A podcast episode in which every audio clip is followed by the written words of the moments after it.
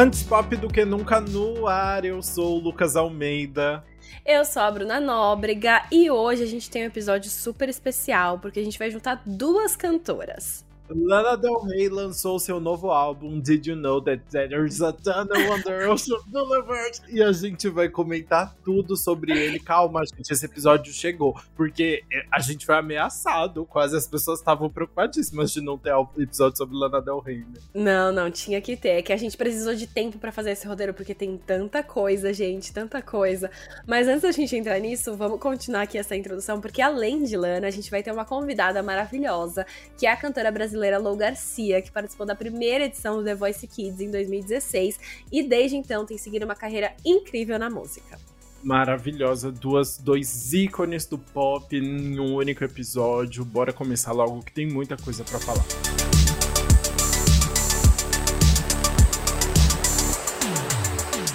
Did You Know That There's a Tunnel Under Ocean Boulevard é o nono álbum de estúdio da Lana Del Rey, lançado no dia 24 de março, um ano e meio depois do Blue Bannisters, que a gente comentou por aqui também em outubro de 2021. E é muito interessante porque um álbum, de fato, parece continuação do outro, como se a Lana continuasse o trabalho que ela começou antes.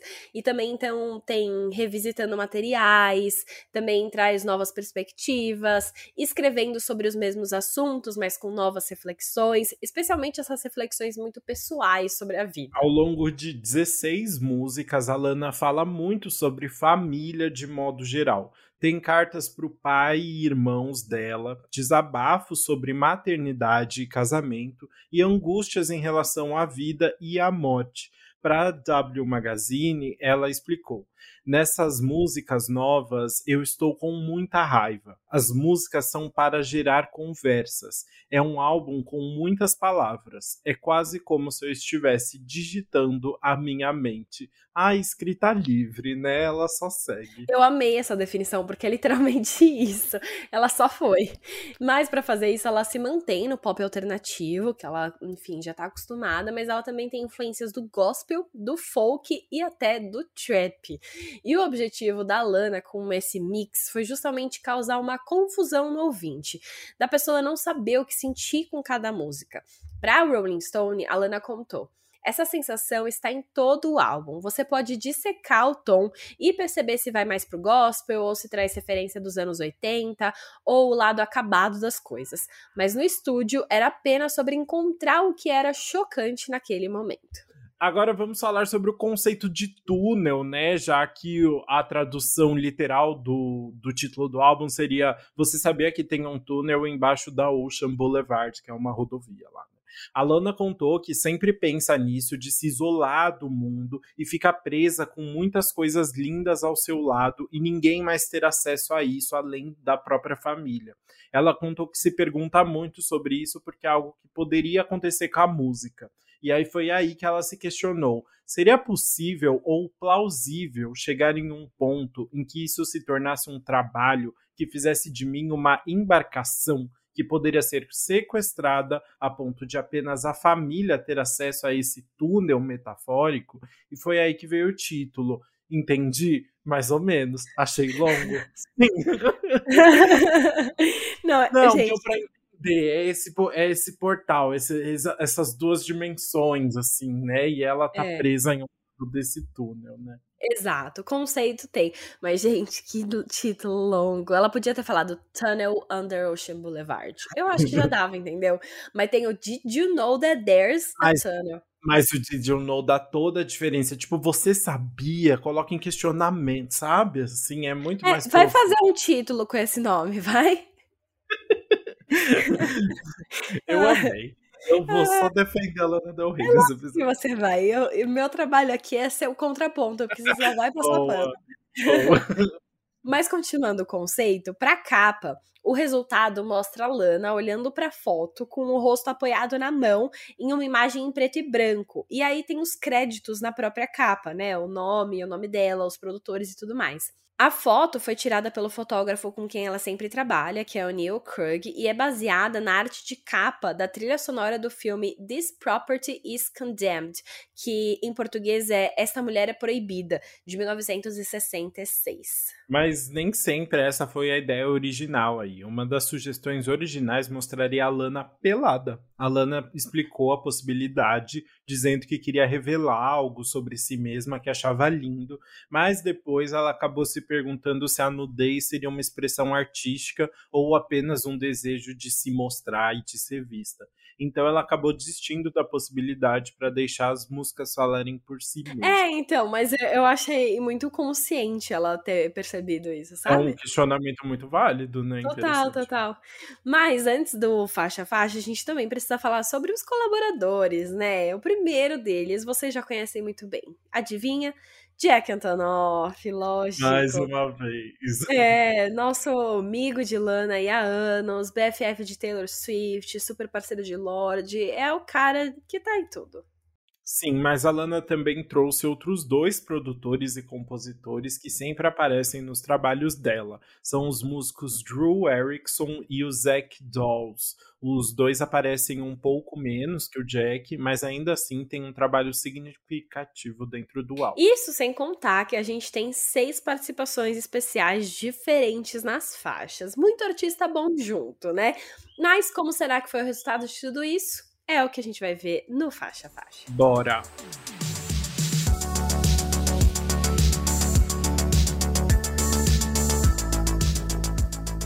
Bom, o álbum já abre com The Grants, uma música que fala sobre a própria família da Lana Del Rey e o que, que ela vai levar a, com depois da morte, né? O que, que você leva? E eh, The Grants já fica óbvio que é sobre família, porque esse é o sobrenome da família por parte de pai da Lana Del Rey, né? Todo mundo é Grant. É Chucky Grant, Robbie Grant, não sei o que lá. Então, Menos já... Lana Del Rey. É, mas ela já foi. Como ela já foi Lizzie Grant antes também, era o nome que ela usava uma época antes de virar Lana Del Rey. Então teve, teve sua fase. Também. Exato. E a música é isso, né? Fala sobre esse legado familiar. Então ela fala na letra meu pastor me disse que quando você se vai, tudo que você leva é a sua memória. E eu vou levar a minha de você comigo. E eu preciso falar sobre essa parte que ela repete muito, né? I'll take your mine of you with you. E o, a música começa com ela ensinando a backing vocal o que ela tá falando, porque a backing vocal acha que ela tá falando mind em vez de mine. E aí tem esse trechinho delas conversando ali, e a backing vocal tem uma voz, então fica uma coisa muito descontraída, com duas vozes lindas ali ensaiando como canta, que eu acho que abre o disco de uma forma muito pessoal, que é justamente o que a gente vai ver ao longo das, de todas as faixas. Então, na verdade, são duas backing vocals e não é qualquer pessoa, não. Ela é a Melody Perry e a Patty Howard, que eram apenas backing vocal da Whitney Houston. E a Lana falou que ficou super intimidada de tipo, estar tá com as duas lá. Então, as vozes que a gente ouve harmonizando ali são a, é, são a voz das duas que estavam juntas ali gravando no estúdio. E aí, na verdade, foi um erro mesmo, né? Uma delas errou a, o verso. E aí, quando a Lana viu isso, ela falou: a gente tem que colocar esse erro no começo da música, porque ela achou super simbólico, que fazia super sentido e tal. Mas são esses dois ícones aí que já abrem o álbum, né? Super especial. Nossa, amei essa curiosidade, arrasou. E realmente, assim, elas são incríveis. E falando de mais referências, né? A letra continua em um momento em que a Lana fala: como Rocky Mountain High, do jeito que o John Denver canta. E ela tá falando sobre isso de levar a memória, né? É, Rocky Mountain High é uma música de 1972 que justamente diz na letra: ele perdeu um amigo, mas ficou com a memória. Então é, é realmente o significado que ela tá querendo trazer e ela cita outra música que também fala sobre isso. Exato, né? Muito bonito, assim, essa, ela fazer essa referência tão direta à música do John Denver ali, né? E realmente é, é a mensagem, uma mensagem que, que vai se sobrepondo ali, né? Porque essa música, a Lana tá falando isso sobre, tipo, sobre a importância da família, sobre o que você leva depois da morte, né? E ela fala muito sobre criar uma família também, né? Algo que a gente tá vendo na, na discografia mais recente da Lana, ela falando sobre essa questão de, tipo, ter filhos, sobre quem ela quer ao redor dela, né? E aí nessa música ela fala: tantas montanhas altas para escalar, tantos rios longos, mas eu estou fazendo as coisas difíceis, segurando meu tempo por nós, por nossa linhagem familiar.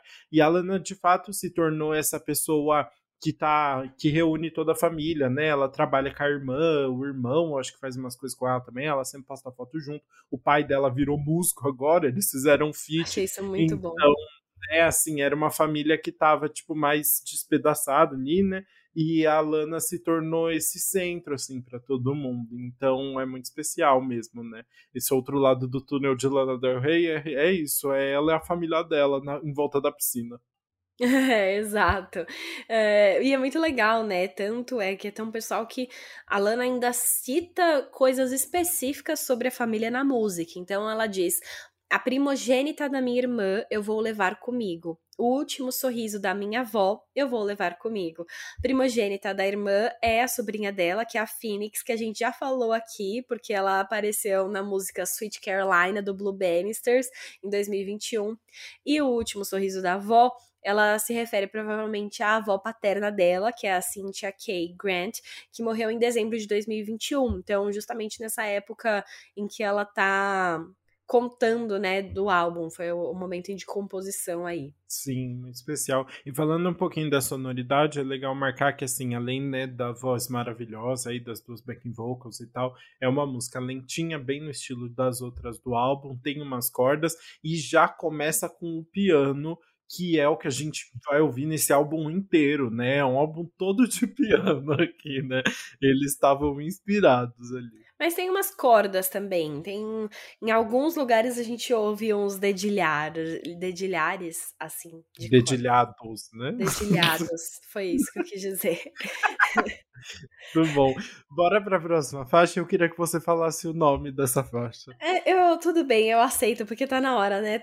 Já você já falou tantas vezes, eu preciso falar o nome uma vez. A segunda faixa é Did you know that there's a tunnel under Ocean Boulevard? Nossa, você me humilhou.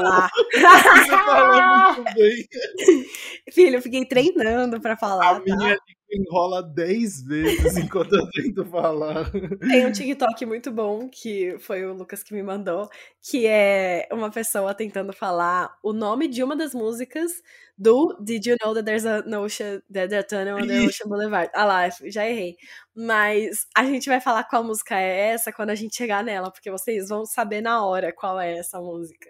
Mas oh. assim, a Lana não economizou palavras. Ela falou isso sobre as letras, mas ela, ela, também quis dizer provavelmente sobre os títulos, né? Nossa, sim, com certeza. Ela não economizou palavras. Ela não cortou uma, um, uma vogal desse álbum aqui. Mas vamos falar então da faixa título, que foi o lead, o lead single do álbum, foi lançado em dezembro de 2022 e realmente dá uma apresentada aí, dá uma, dá uma expandida na temática que ela tá tratando nesse álbum, né? E a gente tem mais uma referência a uma música antiga aqui, né? É, essa faixa interpola a música Don't Forget Me do Harry Nilsson, de 1974 e ela cita diretamente isso, assim como ela fez com o John Denver na música passada. Nessa aqui ela fala: Harry Nilsson tinha uma música, a voz dele falha no minuto 2 e 5. Algo sobre o modo como ele diz não me esqueça faz com que eu sinta que apenas quero um amigo como ele. E aí ela canta Don't forget me, né? Que é tipo, não me esqueça, assim. É, que é bem bonitinho. Mas eu gosto muito que ela traz essas referências diretas de músicas, porque é uma coisa. Hoje em dia, é muito difícil você não referenciar uma música sem querer, sabe? Uhum. No trabalho. Acontece, às vezes, até sem querer, e aí depois tem que ter todo o rolê de créditos e tudo mais. É Olivia Rodrigo. Olivia Rodrigo, tá. Aí a Lana, tipo, já começa falando que ela vai se basear em vários artistas. E cada música tem artista diferente em que ela tirou uma influência dali, sabe? E ela cita diretamente, ela cita a parte que tá referenciada, seja na letra, ou seja interpolando, né, que é usando um trechinho, ou usando um sample, que é as notas. Então ela vai usar isso, mas para criar uma coisa própria ela mostra que tem influência, mas ela vai deixar tudo muito pessoal para ela. Isso é muito incrível. Sim, muito bom, é muito bonito. E essa música, a Lana continua com a temática anterior, só que ela vai focar muito mais na ideia de o que de não ser esquecida, né, do medo de cair no esquecimento ou no medo de ficar ultrapassada assim, né, de conseguir se manter relevante. Tanto é que ela canta: "Quando vai ser minha vez? Não se esqueça de mim. Me abra, diga que você gosta de mim. Me foda até a morte, me ame até o amar a mim mesma." Então ela tá falando sobre é uma questão que está muito ligada à arte também, né? Existe uma questão de aceitação da vida pessoal, mas da arte também de tipo continuem me escutando, continuem me amando, assim, que eu acho que é um processo muito natural, assim, né? É uma reflexão muito profunda que ela vai fazer ao longo do álbum. Total, exato. E para isso, né, a gente vai falar especificamente sobre esse túnel agora, que é o que ela referencia. E o túnel é chama Jurgens, é em Long Beach, nos Estados Unidos. E a gente sabe que é ele porque ela cita alguns detalhes muito específicos, específicos sobre o túnel. Porque, por exemplo, esse túnel tá fechado hoje em dia, tem, enfim, não é mais usado, então ela cita que é um túnel abandonado. Esse era um túnel com muitos detalhes em azulejo, que ela faz referência na música. É, tem referências aí com ela, então é especificamente, mas obviamente ela usa como uma espécie de metáfora, né? Esse espaço fechado e abandonado que ela pensa que não quer que se torne isso, ela não quer que a carreira dela se torne esse espaço fechado e abandonado, né? Ela tem esse justamente essa parte de esquecimento, de ser largado ali e abandonado, que foi o que aconteceu com o Total. E é muito legal ver isso, porque a Lana sempre fez muitas referências à, à Califórnia e a Los Angeles nas músicas dela, mas muitas vezes falando tipo daquela Hollywood de ouro, da era dourada, assim, né, aos grandes ícones de Hollywood e tal. Ah, e, a, e aqui ela tá falando do contrário, assim, né? Ela tá falando do lugar específico, abandonado, sujo. E então acho interessante isso, assim, ela tratar de um outro lado dessa Hollywood e desse, dessa América, né, de uma forma Sim, geral. Sim, exato. Bom, e aí, enfim, depois de referências na segunda faixa, vamos para novas referências na terceira faixa, que é Switch. Essa música vai, como eu falei de referências, ela vai interpolar a música Wait for Life de 2015, que é do músico Emil Heine, Heine mas é um feat com a própria Lana. Então, esse aí ela tá revisitando um, um trabalho próprio para criar um novo. Muito bom. E a gente já falou, né, de família, já falou de morte. Chegou a hora de falar um pouquinho de boy, né? Porque aqui... É, tem que ter, né? Tweet a Lana vai falar sobre se comprometer em um relacionamento, né? E ela canta: Eu sou um tipo diferente de mulher. Se você quiser uma basic bitch, vá até o Beverly Center e encontre uma. Eu sou doce, pés descalços, a própria Sandy. Eu só fiquei pensando nisso. Com pés descalços. Muito bom! Não, eu, óbvio, entendi. Genial, adorei essa, essa ref. Eu não tinha pego porque eu tava pensando no. Se você quiser uma Basic Beat, vá até o Beverly Center. Eu achei isso genial. Muito bom. Beverly Center é, é, tá se referindo a Beverly Hills de Los Angeles, né? Ah, é? Eu pensei Será? que tinha um shopping chamado Beverly Center. Ah, pode ser, pode ser. Mas é, então, tipo, é, é aquelas mulheres que estão no shopping, meio fúteis, meio qualquer coisa. E ela, tipo, não, não sou essa pessoa. Eu sou, tenho minhas especificidades aqui. E ela vai falando, tipo, coisas que são dela, que ela não vai mudar, e ela tá vendo se o boy aceita isso, né? Então, ela fala: ultimamente a gente tá se pegando muito, mas sem conversar sobre as coisas que estão no coração de tudo. Você quer ter filhos? Você quer se casar comigo? Você quer correr maratonas em Long Beach à beira-mar? Então, assim, ela cita coisas muito específicas que são importantes pro relacionamento dela e que, se não, não a resposta não bater, ela já quer avisar logo de cara que não vai dar certo. Exatamente, né? E aí a, o fim da história, ela fala, né? Se você quiser alguém, apenas me ligue e lembre que eu estarei doce e descalça. Então tem essa, ela decidindo quem é, falando quem é e deixando bem claro isso. Achei ótimo. e é isso, ela se impõe ali, eu acho que é muito importante no nesse relacionamento. Ela tá contando várias versões, na verdade, vai contar várias camadas de, de relacionamentos diferentes, provavelmente. Mas esse é legal que ela tá se apresentando e batendo pé ali sobre as coisas importantes para ela. Sim, mas a gente já conheceu uma camada bem, bem oposta de Lana Del Rey na próxima faixa, que é a A&W ou AIW ali, né? Que é um título muito já traz várias várias referências direto no título a Lana usa a IW para si, como uma sigla para a expressão American Whore, que seria tipo prostituta americana, né? Seria que é o que ela repete ali, ela repete American Whore várias vezes na música. Mas a IW também é o nome de uma cadeia de restaurantes, a cadeia de restaurantes mais antiga dos Estados Unidos, na verdade. E aparentemente assim, tipo, é um fast food bem trash, assim, é tipo beira de estrada, sabe? Não é? Então é essa, essa sensação de tipo de, de degradação, assim, da mesma forma como é tratado essas de como os Estados Unidos tratam essas mulheres, assim, né? Então ela faz essa relação entre é, várias referências americanas, assim, né? Da prostituta americana para o fast food barato americano. Ah, eu arrasei. Ah, eu adorei saber disso do fast Legal, food, né? porque faz ainda mais sentido, né? Eu lembro quando a gente comentou esse single aqui no Single, que a gente falou só sobre o American Horror. Mas legal saber da cadeia de restaurantes também. Fiquei curiosa agora para provar. Não, mentira. Ah, eu não fiquei, não. Eu vi as fotos dos pratos. Eles têm, tipo, hambúrguer, umas coisas assim. Mas é muito beira de estrada mesmo. Eu acho que não tem em todo lugar, assim. Tipo, não sei se tem no meio da cidade, sabe? Mas me pareceu muito triste. Não fiquei com vontade, não. É, meio bad, né? E essa música, ela tem também essa divisão aí de duas partes, né? Dois significados. Ela é muito dua, dualística. Dualística? Dual... Hum. Ela traz uma grande dualidade uma dualidade. Porque ela meio que se divide em duas partes. Na primeira parte é uma música mais é, leve, com voz e piano ali, a Lana falando sobre vários traumas, falando sobre é, essa vida de American Horror, que ela repete ali bastante, né? E aí, na segunda, o clima muda, vai entrando umas bases mais eletrônicas, e ela vai, eu senti, se fosse explicar essa divisão, pro modo com que ela lida com esses traumas. Ah, eu acho que faz total sentido isso. Nossa, você arrasou nessa. Inicialmente, eu tinha pego uma coisa que estava escrita no Genius, que era a primeira parte ela falando sobre a infância, e a segunda parte ela falando sobre quando ela se torna essa American Horror, né?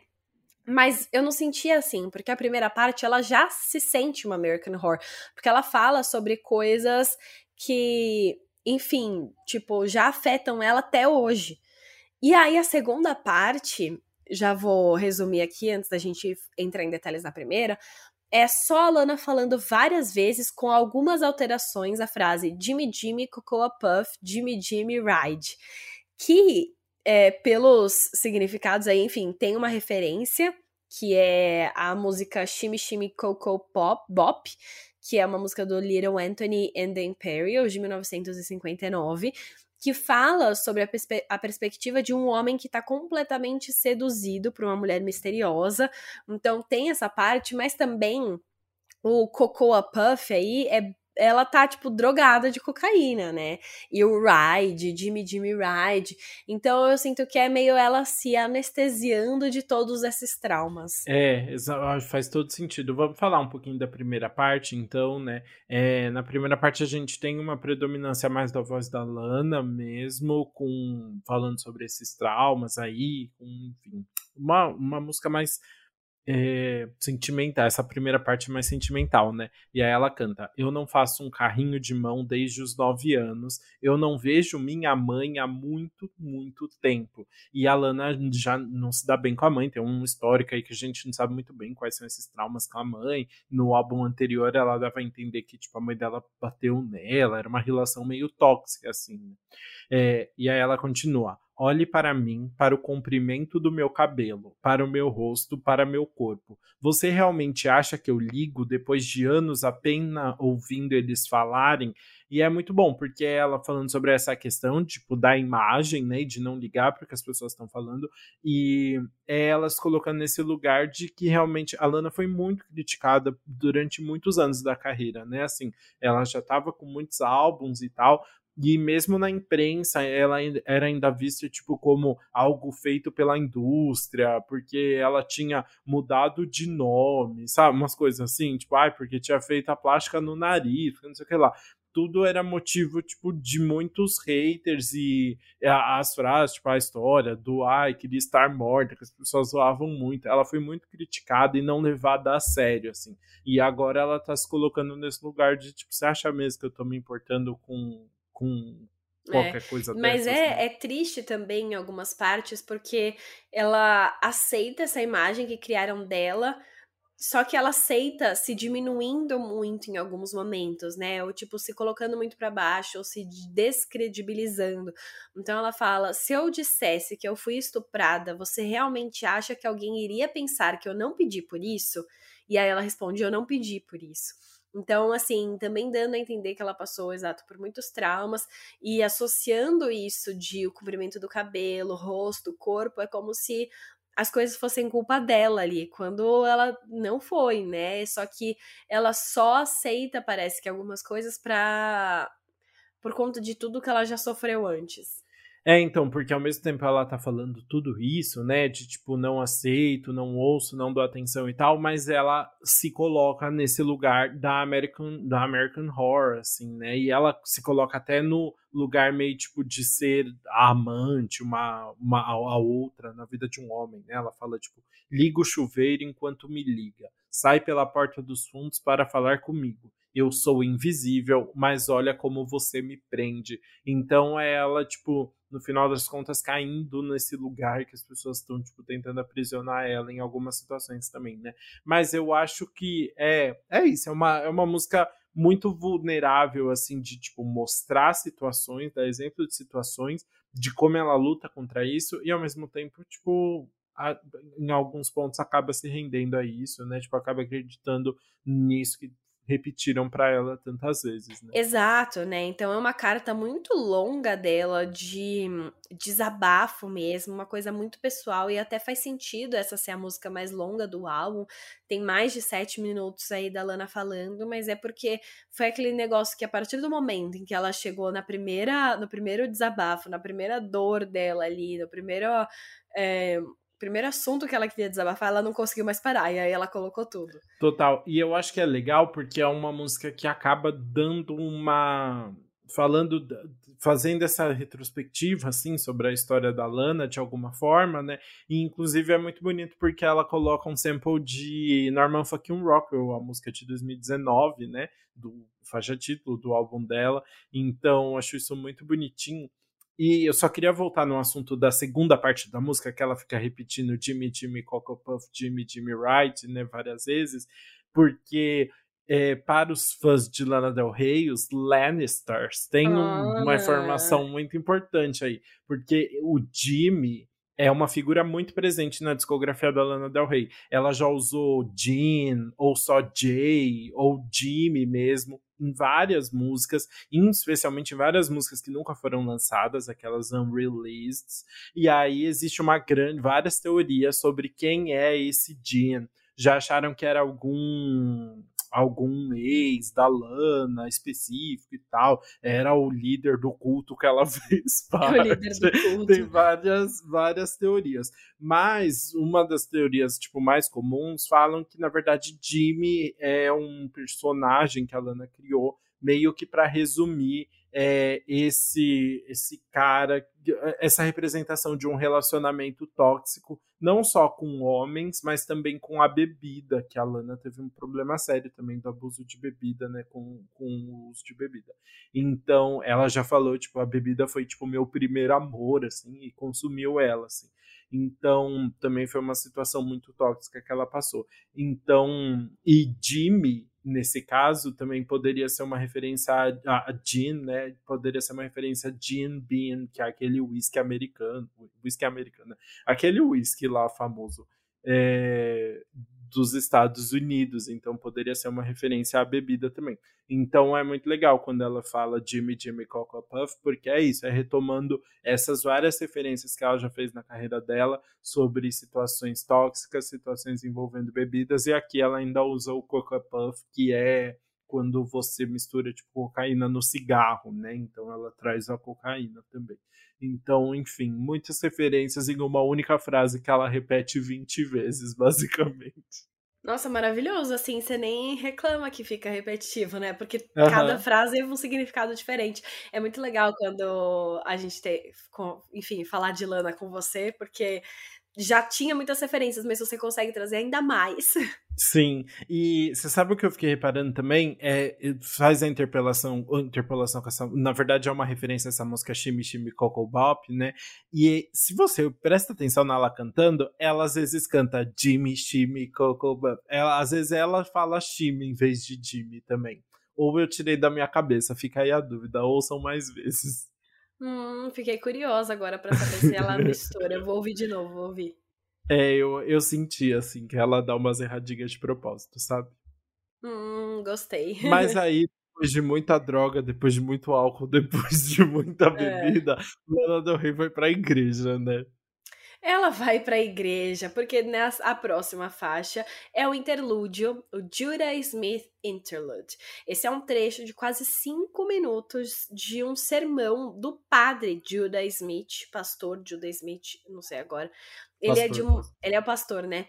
Ele é de uma mega igreja chamada Church Home, e ele é famoso, ele tem mais de 700 mil seguidores no Instagram, porque vários famosos vão nessa igreja. Tipo, Justin Bieber vai lá, depois que ele saiu da. Qual que era o nome da igreja do Justin? A. A Rio. Rio era Rio Song? É, Eu talvez. Era...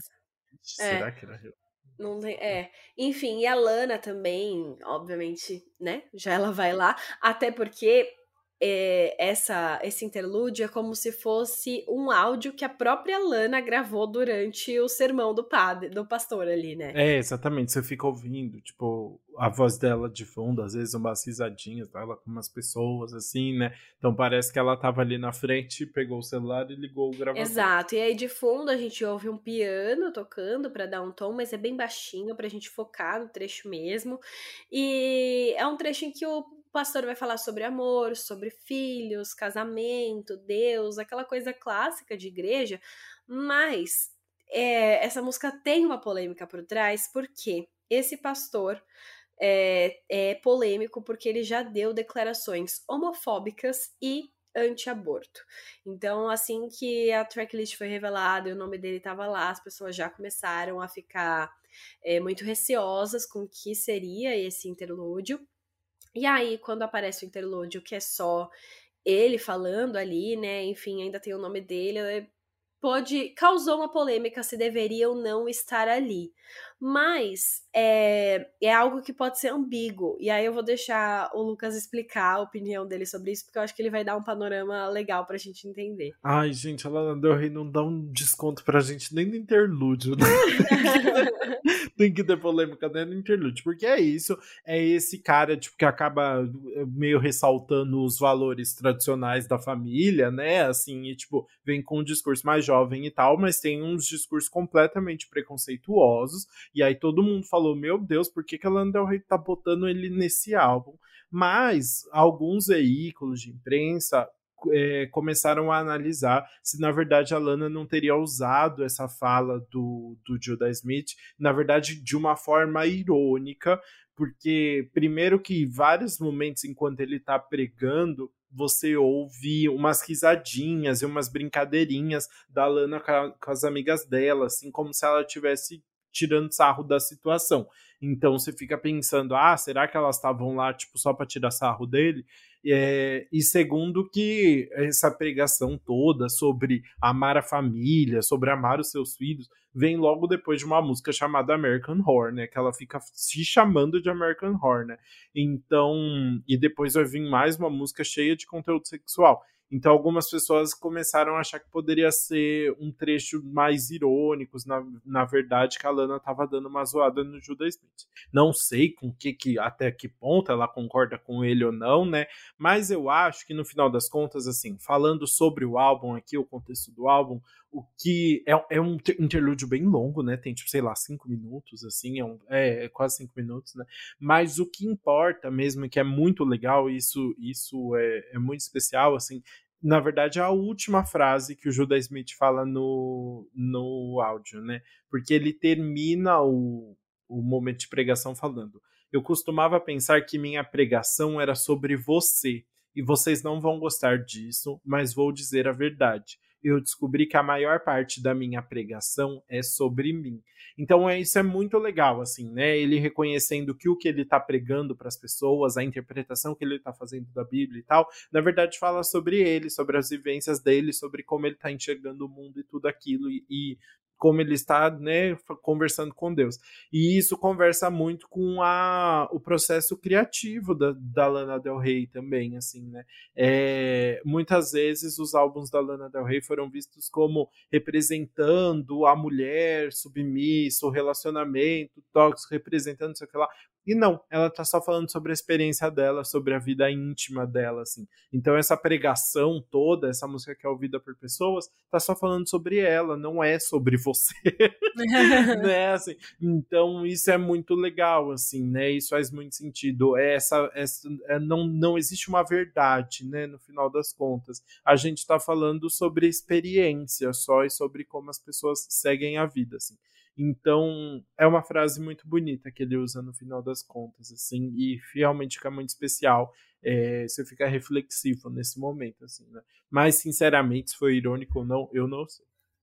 E é muito interessante o lugar que a música foi encaixada ali, né? Depois de uma, de uma faixa sobre os traumas dela, chamada American Horror, e em seguida a gente vai ter Candy Necklace, que é um feat com John Batiste, que é cantor pianista, né? Ganhador de Grammy aí que é uma música que fala sobre um relacionamento que parece estar tá bem, mas tem umas camadas dela descobrindo que pode ser um relacionamento tóxico. Ela fala: Parece que é você me trazendo para baixo. Achei que a gente estava bem, você é o melhor, mas você está me deixando para baixo. É uma pessoa que, em vez de comemorar e, pra, e levantar as coisas com ela, é uma pessoa que traz negatividade para a vida dela. Total. E essa Candy Necklace, eu acho que é a música que mais me lembrou da, da Lana Del Rey mais antiga, assim, porque Candy Necklace é um, na verdade, é tipo um colar de, de, de balinha é, de doce, né? E é uma referência, tipo, ela tá fazendo várias referências super sexuais ali na letra, mas ela faz com muitas referências meio infantilizadas, assim, falando sobre esse relacionamento completamente é, imaturo, assim, em vários momentos. Ela fica chamando, ela fica falando que eles são reckless, né? Assim, tipo, que eles são. Que, como é reckless em português? Imprudentes. É, imprudentes, exato, assim, nessa né? relação meio tipo assim, born to die, na, já nasceu errado, sabe? É. Então me lembrou muito muito dessa, dessa Lana Del Rey que falava mais sobre esses, esses relacionamentos cagados, assim, dessa vida sem consequências, assim. E ela fala, né? Você tem agido sem parar. Dançando como jovens descansados e eu sou obcecada por isso. Então ela tá ali completamente entregue naquele relacionamento. Total, exato. Ela tá ali totalmente apaixonada, tanto que ela vai relevar esses sinais de que pode ser tóxico, ela só aceita, né? Exatamente. E aí tem até outra referência que eu vou deixar você explicar, porque ela fala assim: Rockefeller, my umbrella, God, I love you, baby. Então é Rockefeller, você é tipo meu guarda-chuva, Deus, eu te amo.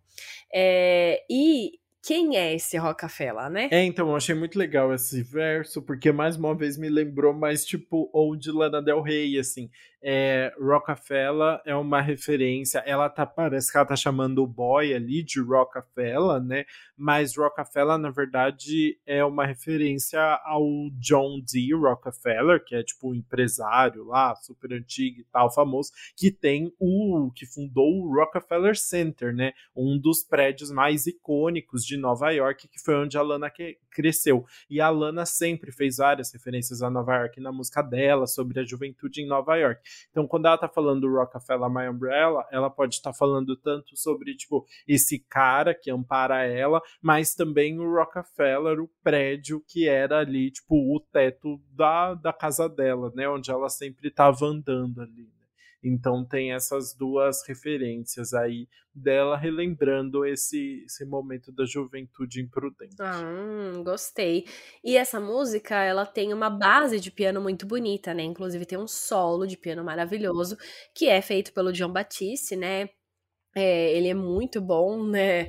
Como pianista, ele, enfim, é, é, é, só escutando para sentir, sabe? Quando chega no solo de piano, você fica, meu Deus, que música linda. Ganha um, uma profundidade muito maior ali. E aí, o John Batiste até canta, mas só um pouquinho no finalzinho. Aí eu brinquei que seria a Lana Del Rey se vingando da Taylor Swift, que fez ela cantar só backing vocal em Zone on the Beach. e aí agora ela trouxe o John, o John Batiste e falou, você vai fazer só backing vocal na minha música também. Mas, né, o John Batiste tá tocando ali maravilhosamente bem, que faz toda a diferença na música ter esse solo de piano dele. O Lana Del Rey falou: Ah, é assim que se faz? Então tá bom, muito bom. é Mas... assim que eu vou fazer. Mas aí ela ouviu o John Batiste tocando aquele piano e não resistiu a ponto de colocar um segundo interlúdio no álbum, que é chamado John Batiste Interlude, que vem logo em seguida. É e engraçado, aí... tem interlúdio, música, interlúdio, né? E é um Exatamente. álbum grande, só que os dois interlúdios estão um do lado do outro. Estão juntinhos ali, mas aí de fato é só o piano delicioso, realmente é um piano que mexe com a gente, assim, né? Vai, uh -huh. vai profundo mas por cima tem um monte de voz, na verdade, uma confusão de voz. É, então, é praticamente os dois se alternando ali entre conversas, cantos. Eles falam sobre sentimentos, e aí um fala uma coisa, o outro repete. Só que é meio um barulho de fundo, assim, também, né? Não é super uhum. claro o que eles estão é, falando é, naquele momento. Uhum. Você não entende direto. Até porque é uma conversa que, se você vai ver a descrição dela no Genius, ela não tem muito pé nem cabeça.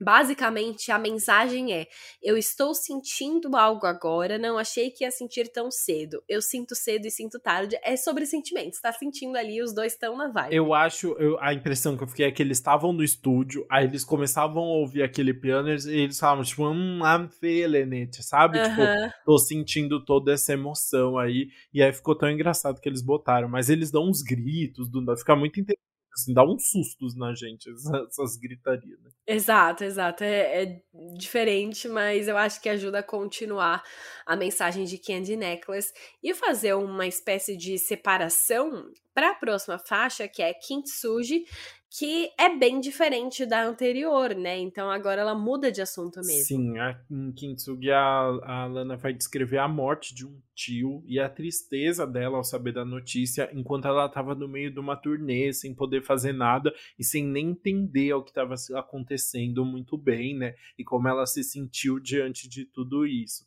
E aí, para falar desse tio, a Lana vai se referir diversas vezes ao pai, aos irmãos e aos avós. Então é algo que mexeu muito com a forma como ela se relaciona com a família também, né? Exatamente. Então ela até começa no, é, no comecinho da música, ela fala: Chuck estava lá as três vezes, eu estava só na terceira.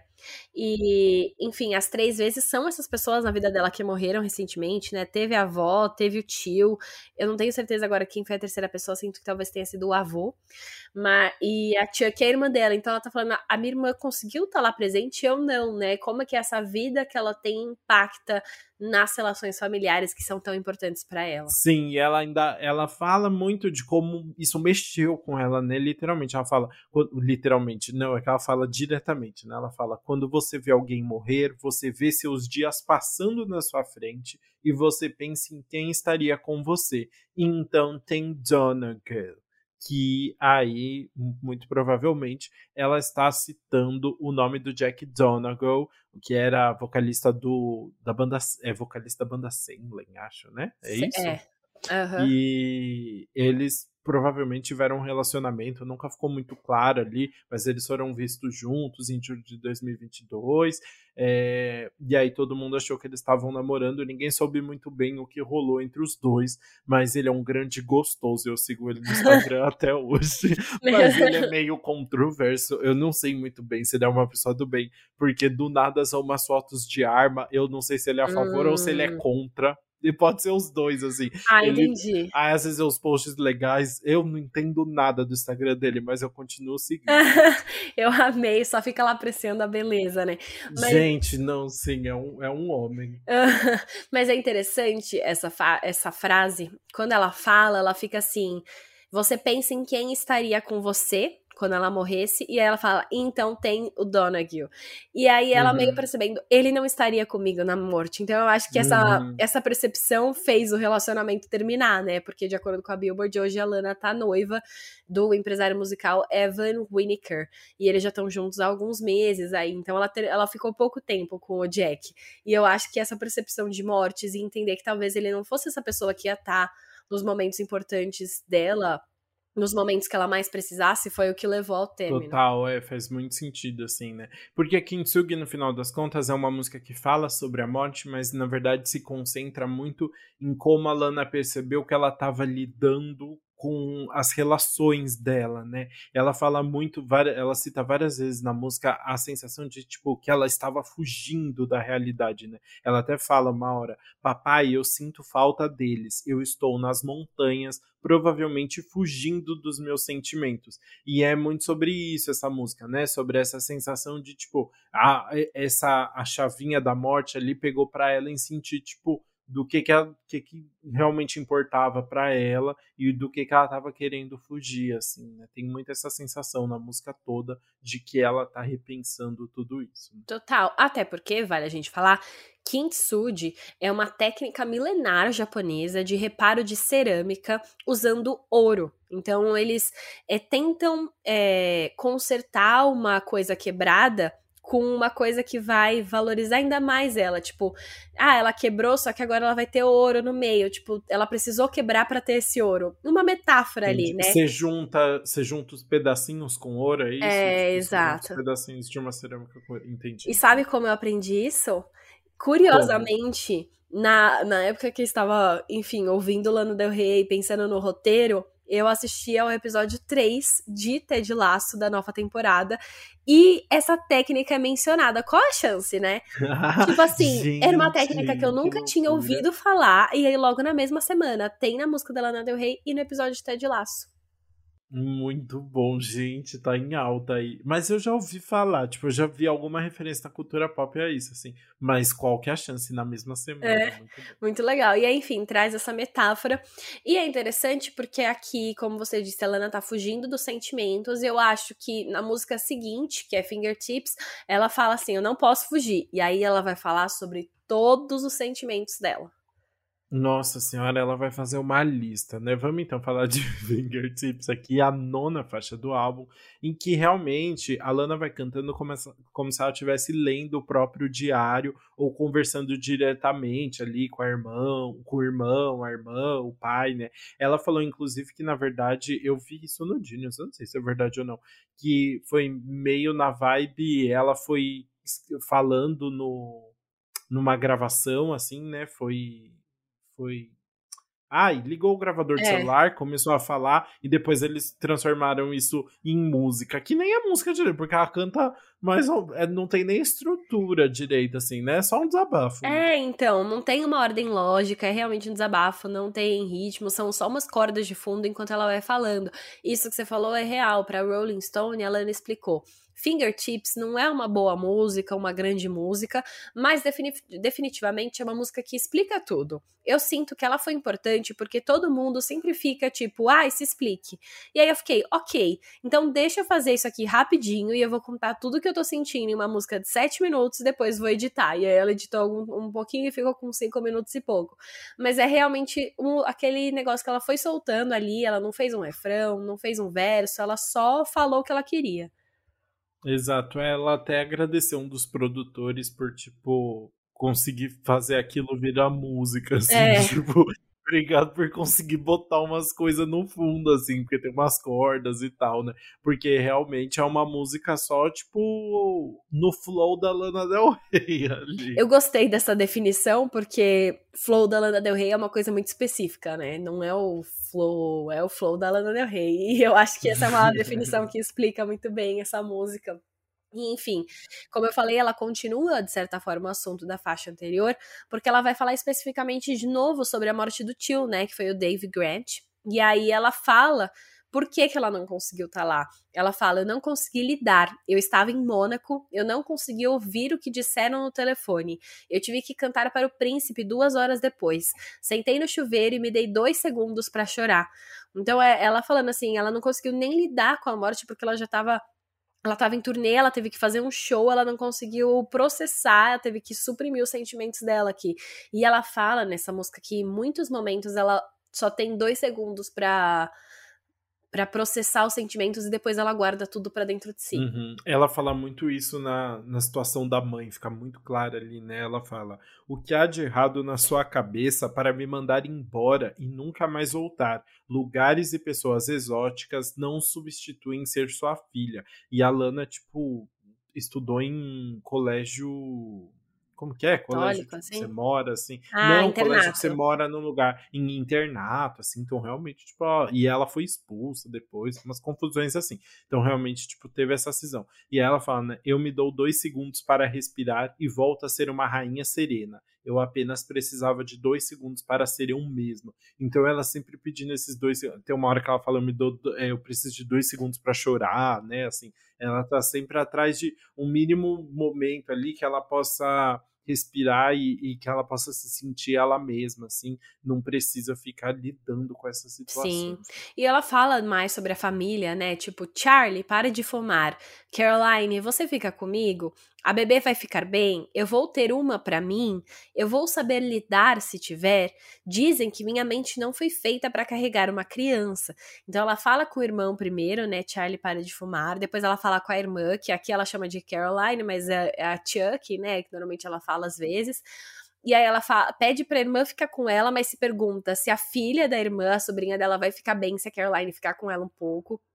E aí ela se pergunta se ela vai ter filho um dia, novamente o assunto da maternidade. E ela também se pergunta se, se ela tiver uma filha um dia, ela vai saber lidar com ter um filho, porque ela já ouviu muitas pessoas falando que ela não saberia, né? Que ela era, seria muito instável para cuidar um, de um filho, que ela tinha ainda muitos problemas, não sei o quê. E, a, e chega um ponto que às vezes ela passa a acreditar, né? Então ela, ela mesma se questiona sobre isso, apesar de ser um sonho dela. Exatamente. Porque imagina, né? Você tem uma relação tão cagada com a mãe, assim, né? Imagina pensar em ter É, filho, assim, total, assim, exatamente. E aí, enfim, é, tem mais um detalhe dessa música. Eu vi alguém comentando que a música tem 10 versos, mais ou menos, ela é separada ali em 10 assuntos.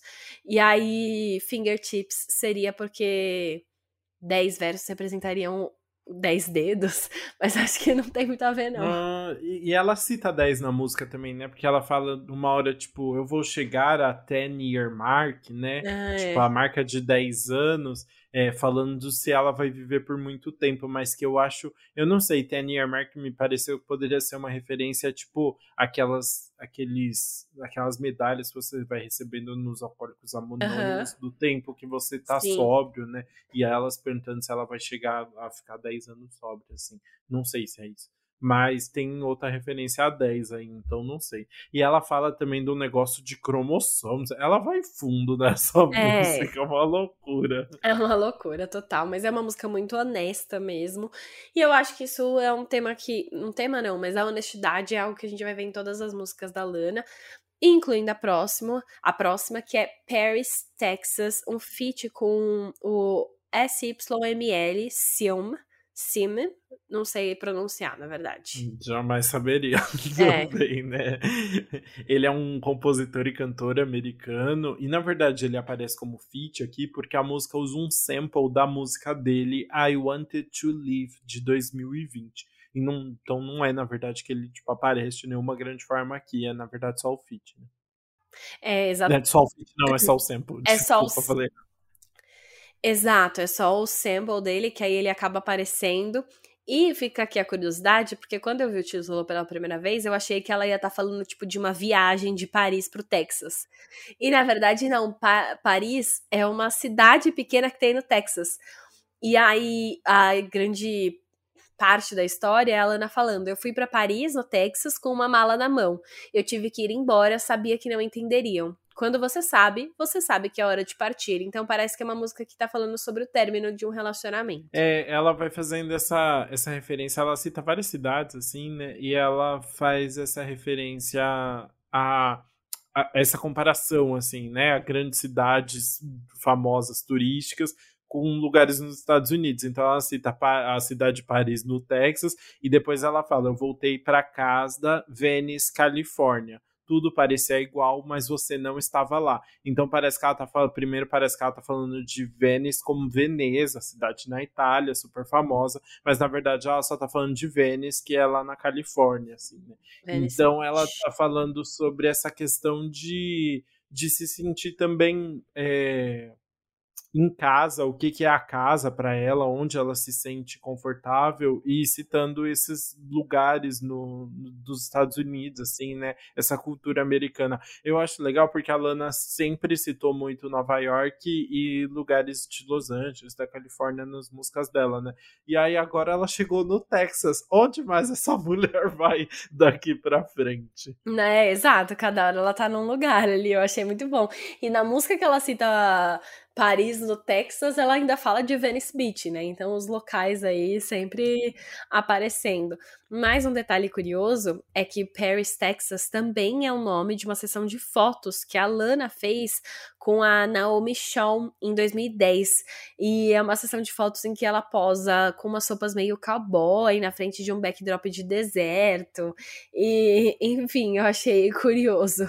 Sim, e acho que, né, assim, a referência mais direta ali de Paris, Texas é o filme Paris, Texas, de, de mesmo nome, né, do Wim Wenders, de 1984, e basicamente no filme, o filme conta a história de um cara que perde a memória e que precisa ali encontrar novas relações com a família, ali se acertar com a família sem ter a memória. E então, eu acho que casa com, é, o filme se torna uma referência aí pro álbum, né, porque a Lana tá falando muito sobre memória, sobre ser lembrada, sobre relação com a família, sobre carregar, exaltar a relação com a família aqui é, no álbum todo. Então acho que na verdade costura ali com, com todo o resto também. Total, faz muito sentido, né? Eu enfim, mais uma referência, ela pensa em tudo, cara. Você pode. Ela pensa em tudo. É muito doido, assim. Eu, eu, por exemplo, eu não sou a pessoa que eu fico escutando o som da Lana, mas você não consegue ouvir um trabalho desse e não ficar 100% com o queixo no chão, admirada, porque, meu Deus. E não foi um álbum que ela ficou muito tempo fazendo, porque ela lançou o Blue Bannister há menos de dois anos, né? Então, assim, parabéns, Lana. Parabéns, Lana, maravilhosíssima.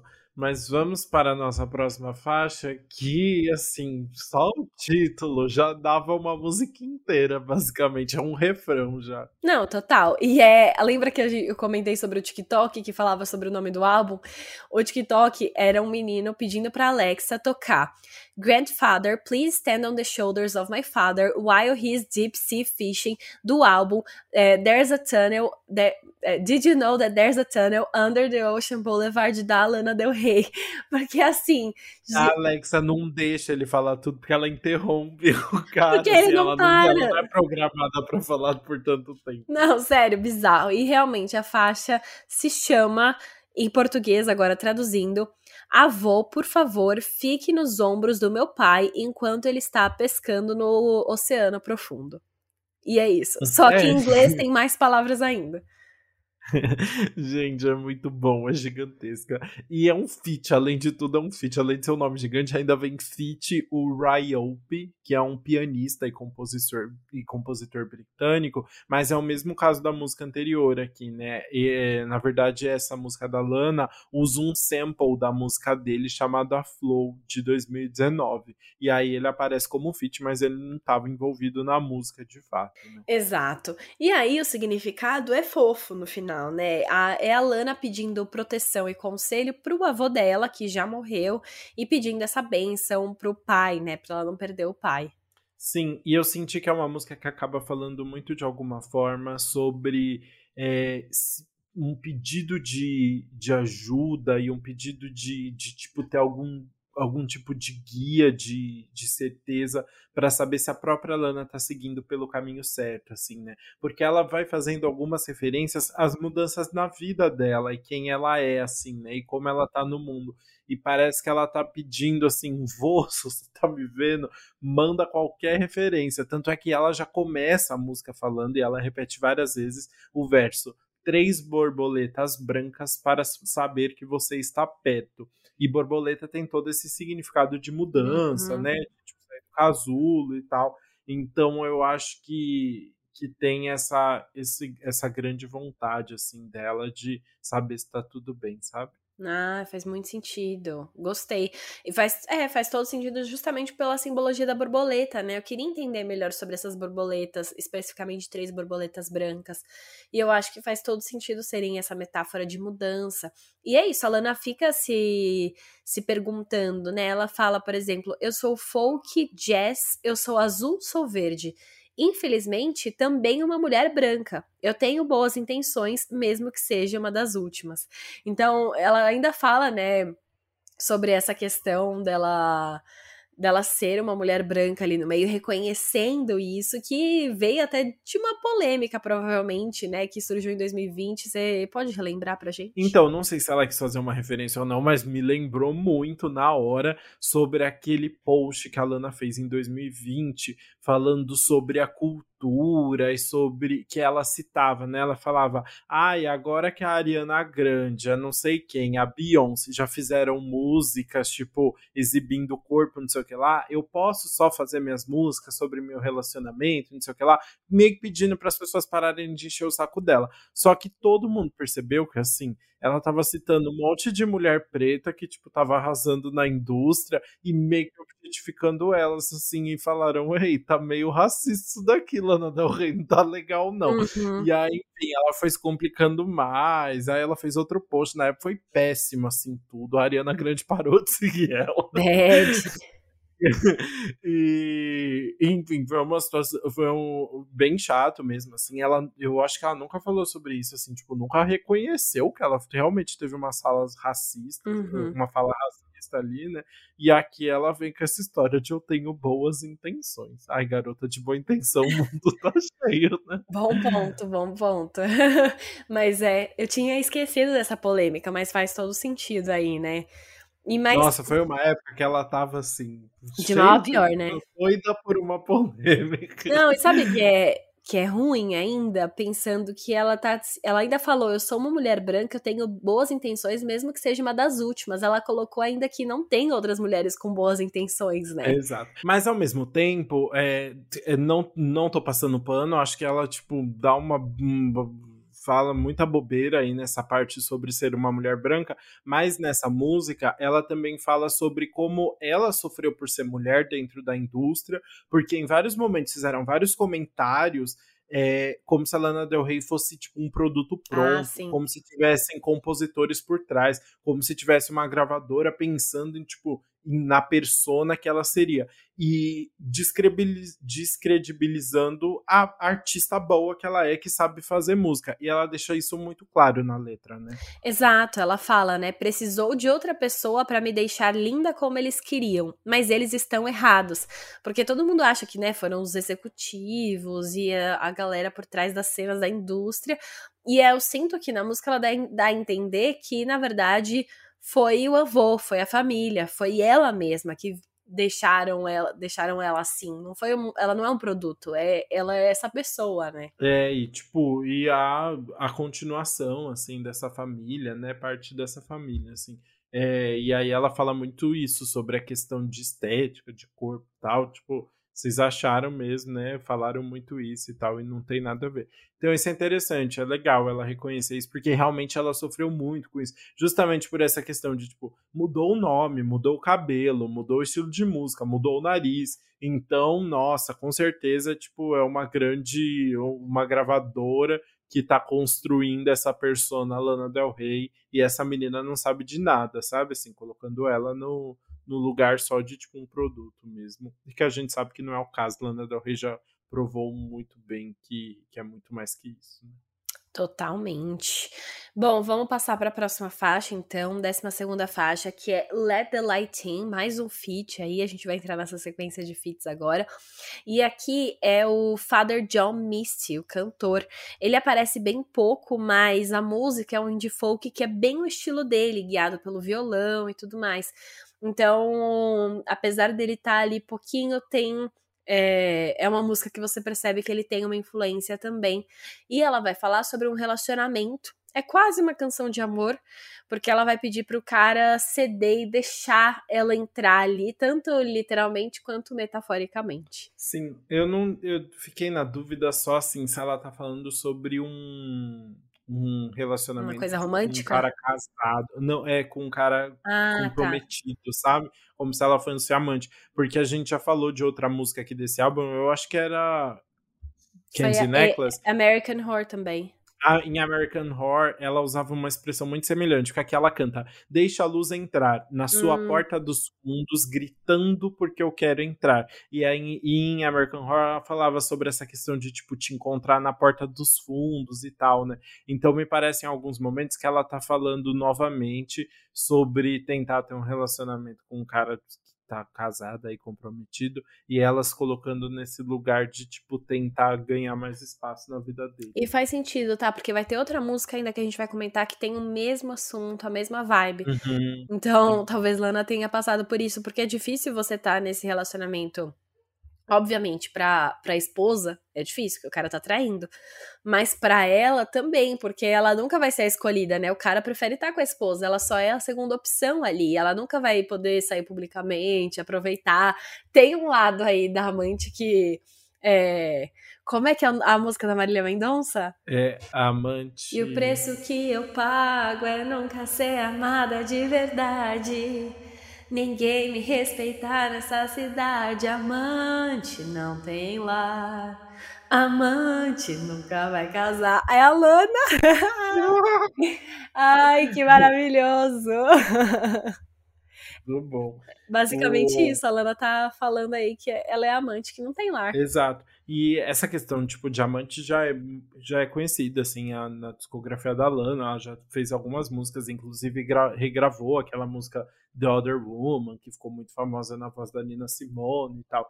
Então, é algo que tá muito presente. E eu acho que é possível que tenha aqui. E ela continua cantando nos outros versos atrás, ela tá tentando, tá indo atrás desse homem. Ela fala: Toda vez que você diz que vai embora, eu apenas sorrio, porque eu já sei que você sabe que eu não tenho nada debaixo desse casaco. Hum. E aí depois ela fala: coloque Beatles para tocar, acenda as velas e vamos para a cama. Ela tá se esforçando. Então, ela tá se esforçando. E, gente, a voz do Father John Mist, no fundo, tipo, ele fazendo, tipo, segunda voz no refrão, que delícia. Ai, que homem, viu? é isso, né? Combina muito, eu acho. E enfim, dá toda a vibe da, que Total, a música acho pede. Que combina muito. Mas e a gente vai continuar falando de amor na próxima faixa, né? Pois é, é um pouco diferente, na verdade, mas o assunto amor continua, porque a próxima faixa é Margaret, que é o feat com o Bleachers, que o Bleachers é o grupo do Jack Antonoff. E Margaret é o nome da noiva do Jack Antonoff, é a Margaret Qualley, atriz, que inclusive fez Made na Netflix recentemente, ganhou um destaque por isso. E aparentemente, enfim, aparentemente não, essa é uma música para Margaret Qualley e aparentemente é uma música que o Jack escreveu com a Lana para ser tipo um presente de casamento, porque na própria letra fala sobre o casamento e até confirma que eles vão casar no dia 18 de dezembro. Eu adoro que ela entrega a fofoca além de tudo. A fofoca foi entregue com sucesso. Sim, a, e a Lana fala, né? Essa é uma música simples. Vou escrever para um amigo. Ele conheceu a Margaret em um rooftop. Ela estava de branco e ele ficou tipo, vão me meter em problemas. E é muito bom no verso seguinte que fala, ele fala, tipo, meu, ou eu me jogo desse rooftop, ou eu falo que essa mulher é muito legal. E aí depois ela ainda fala, como Hollywood e eu, o diamante no seu dedo, a alma que você traz para a mesa é você quem me faz cantar em uma escala menor. É, e é maravilhoso, os dois, o Jack Antonoff canta a música junto com ela, né? É, então, e essa escala menor, eu não entendo muito de música, né? Mas eu fui dar uma pesquisada, a... seria uma escala que é um pouco mais relaxada na hora de cantar, sabe? Que não é tão. Você não tá tão certinho ali nas notas, você pode cantar seguindo, sem é, gastar toda a sua voz, eu acho que eu diria assim.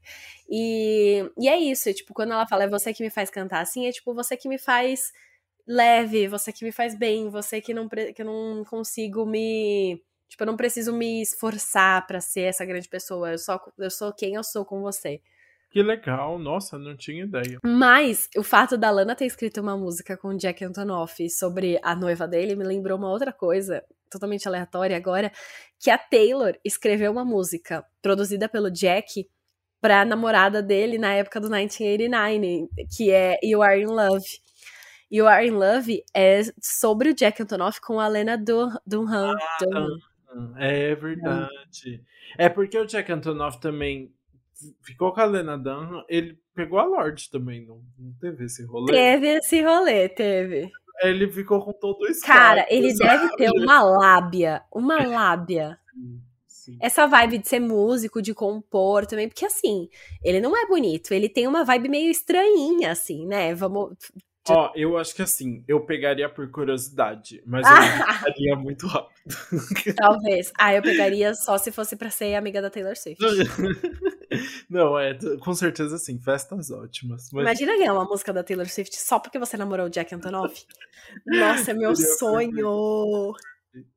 Mas enfim, nem tudo são rosas. E depois dessa música super fofa, super amiguinhos felizes cantando, a gente vai para uma música super pesada de novo, assim, voltando para a temática de, de ser amante, né? É, a 14 faixa é Fishtail e fala sobre uma pessoa que finge se comprometer, mas que na verdade parece não se importar muito com ela ali, e ela tá muito incomodada com tudo. Mas ela acaba fazendo várias referências, tipo, bem sexuais, assim, nesse processo, né? Exato. Mas antes da gente chegar nas referências sexuais, é, parece remeter muito a esse relacionamento de Candy Necklace que a gente comentou e também de American Horror, né? Porque é, é essa pessoa que deixa lá para baixo e que também pode ser o amante, né? Que ela pode ser amante. Ela, ela fala na letra: Você me queria mais triste. Você não consegue ver? Para mim, você era o cara, mas eu não era a certa para você. Então é essa pessoa que deixa ela triste, que era tudo na vida dela, mas ela era só a segunda opção para ele. Sim, eu, é muito pesado esse verso, assim, né? Realmente, tipo, é muito cru, assim, muito honesto, né? Exato, ela, enfim, contando que sofreu muito aí. Sim. E falando fishtail, é, tem um duplo significado aí, né? Porque na letra a Lana fala: não ouse dizer que você vai fazer uma trança no meu cabelo se você não liga. E fishtail pode ser aquele tipo de trança, tipo de peixe, não sei como é o nome em português assim, né? Mas aquela trança. é, rabo de peixe? Eu acho que é rabo de é, peixe. Rabo de peixe, alguma coisa assim. Mas também pode estar tá falando. O fishtail pode ser uma expressão para falar de uma pessoa que está indecisa, que não sabe o que quer ali, que é esse cara que está em cima do muro, né? Tá com a amante. É, exatamente. Então então tem esse significado duplo que eu acho que combina mais em inglês para fishtail ser essa pessoa in, in, indecisa, né? Mas ela traz aqui e eu gosto como ela brinca com esse negócio da trança do nada, né? Que tá fazendo a trança no cabelo. Você acha que tem isso que é o significado, a conotação mais sexual que você falou? Não, na verdade a conotação sexual envolvendo trança vai chegar na faixa seguinte, porque a trança ah. continua na outra faixa. Vamos para ela então. É, então, vamos falar da 15 faixa, que é Peppers, feat com a Tommy Genesis, que é uma rapper canadense, e de novo, na verdade, é feat porque tem o um sample da música dela, Angelina, de 2015. Então, na verdade, a, Lana só colocou a vozinha dela ali na, da música que já estava gravada. Mas, é, é muito legal, porque eu acho que dá um choque de uma música da Lana Del Rey, porque a gente nunca estaria esperando entrar uma rapper no meio de uma música dela. E é muito legal ali, né? Porque fica falando hands on your knees, I'm on Angelina. É muito divertido. Assim. Uh -huh. É muito logo... divertido. Nossa, sério, Mas foi na... muito incrível. Logo no começo ela já fala, né? Mão, que é a, os versos da Tommy, né? Mãos nos joelhos, eu sou Angelina Jolie. Deixa eu colocar as mãos nos seus joelhos. Você pode trançar meu cabelo? Então, que eu imagino que seja uma referência, tipo, a trança da Angelina Jolie em Lara Croft, assim, que só usava trança o tempo todo, né? Bem sexy. Mas ela tá falando isso, assim, então, tipo, ela tá fazendo sexo oral no cara ali com as mãos no joelho dele enquanto ele tá trançando o cabelo dela. Ah, eu achei maravilhoso. Faz todo sentido. Entendeu? Entendi. E isso, a trança começa lá na música anterior e vai chegar aqui, na hora do boquete. Olha só, a ordem, tudo planejado, né? Tudo planejado, menina. Nossa, é bom um, demais. É um penteado que vai se fazer. Olha só, muito bom. E eu gosto porque o peppers aí, apesar de ser uma coisa que pode ser pimenta para apimentar a relação mesmo, por ser mais sexual, também tem uma referência com o Red Hot Chili Peppers. Porque a Lana fala: Eu e meu namorado escutamos Chili Peppers, nós escrevemos músicas hit mesmo sem tentar o tempo todo. E aí é engraçado porque a gente tem duas possibilidades, né? A gente falou sobre o Jack Donahue, que é o produtor musical, que tem o Duo Salem, que compõe também, então pode ser ele. Mas também tem o atual boy dela, que é o Evan Winiker, que é empresário musical. Então talvez ele tenha esse pezinho de escrever hits também. Então, pode ser qualquer um, mas de qualquer jeito, a Lana sabe quem ela pega, porque ela vai pegar quem vai beneficiar a carreira dela também, né? Brincadeira. Ela vai pegar quem ela quiser e ela vai pegar Covid também, porque essa música ah, tem um dos versos que mais viralizou do álbum da Lana Del Rey, que ela fala: Meu namorado testou positivo para a Covid. A gente tem se beijado, então o que ele tem, eu tenho. Ai, gente, que verso brega, é maravilhoso. que verso breve é maravilhoso. É maravilhoso. Não sabemos se ela tá falando do, do, do boy novo. O Jack postou que pegou Covid em abril de 2022, quando eles provavelmente estavam juntos. Então, pode ser pro Jack também, não sabemos. Mas, sério, Uh, todo mundo saiu postando esse, esse verso na hora, no dia que o álbum saiu, e é maravilhoso. Não, é muito bom, né? O que ele tem, eu tenho. E fica a curiosidade aqui que às vezes não. Tipo, às vezes ah, pode dar. Pode acontecer dela pegar, dele pegar e ela não, mas eu achei engraçado. Tem, se você tem um, um super sistema imun... imunológico, vai saber. Oh, Bruna Nóbrega, você. não, mas foi engraçado, porque quando o Breno pegou, eu não peguei, quando eu peguei, ele não pegou. Então. É, ou na verdade a gente só não tava assim encostando. Né? a gente se odeia. ah, muito bom. Mas enfim, é uma música divertida, assim. Eu acho que ter esse sample da Tommy entrou perfeitamente. Muito bom, eu curti muito também. E aí a gente chega na última música do álbum, que é Taco Truck versus VB. Tem um XVB ali, que é uma grande loucura, né? Porque VB é uma referência a Venice Beach, a música da própria Lana Del Rey, que foi lançada no Norman Fuck Rockwell, o álbum de 2019. E aí agora uh, Venice Beach ganha tipo novas batidas de trap, várias texturas diferentes, a voz dela modificada, uma Venice Beach completamente diferente, junto com essa Tackle Truck. É uma grande confusão. É, então, é uma música que fica bem clara ali, dividida em duas partes, né? Uhum. A gente tem a primeira parte, que é o Tackle Truck, e aí depois vai para esse para para Venice Beach, bem diferente e tem essa transição no meio, mas de modo geral, eu acho que ela tá contando sobre esse relacionamento. Então ela fala: "Conheci meu namorado em um food truck de tacos. Me passe meu vape, eu estou me sentindo mal, preciso de uma tragada." Sim, ela tá falando isso, assim, né, dessa situação. E ela fuma vape mesmo, ela é vapeira, né? Mas o, essa Ai, situação. Lana. Ai, Lana. Mas é, eu acho que é, tipo, ela tem questões com nicotina ali, né? Então, quando ela tá ali, tipo, completamente se sentindo mal, né? Ela precisa de um pouquinho de nicotina ali. Mas, e ela ainda fala, né? Apesar de parecer que eu melhorei, eu posso ser violenta. É por isso que me chamam de Lanita. Quando eu desço, eu sou bonita. Então, e o ela... bonita, ela fala bonita. É, porque é muito ela, legal. Ela habla espanhol também, né? Ela sabe falar espanhol. É, então ela tá falando que ela, assim, não mudou muito da, da Lana Del Rey de Candy Necklace e de todas essas outras músicas também, né? Ela tem essa essência ainda violenta. Ela tem. E ela fala de novo, né? Quando eu sou violenta, é tipo Carlitos Way. Carlitos Way é um filme de 1993 com Al Pacino e o Champagne, que é bem assim, né? Só porradaria, ação e tudo mais. E é ela mais uma referência que ela faz. Sim, é maravilhoso. E aí, dentre uma música e outra, a gente ainda tem um outro ali, que é falado justamente pela Margaret Qualley. Ela voltou, conseguiu uma pontinha no álbum da Lana Del Rey aqui. E aí ela, ela não só foi homenageada, como ela participou. Não, ela tem voz. E aí ela fala: Querido, eu acordei tão cedo, depois tomei banho e consegui voltar a dormir por mais uma hora e meia. Foi incrível. Completamente aleatório é muito aleatório, mas eu acho que é uma outra separada aí para justamente fazer essa separação entre a parte 1 e a parte 2, porque aí começa a parte 2 e aí ela fala: "Você ouviu que minha baby voltou para a cidade. Você deveria vir para cá, a gente ficar de boas". E aí isso aqui remete a esse relacionamento dela ser amante, né? Que é como se o cara tivesse falando que a mulher foi para a cidade natal dela e aí agora a casa tá vazia e tá chamando ela para ir para lá.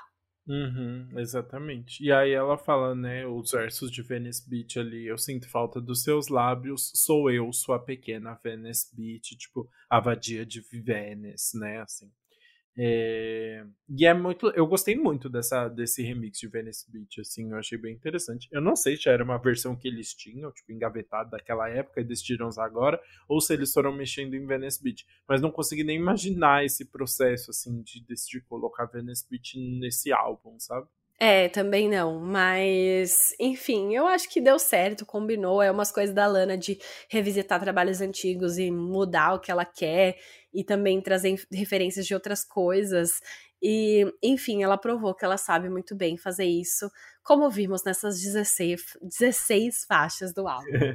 Bom, e assim, então nós chegamos ao fim do faixa-faixa do Did You Know That There's a Tunnel Under Ocean Boulevard? E a gente pode ir para o nosso queridíssimo veredito.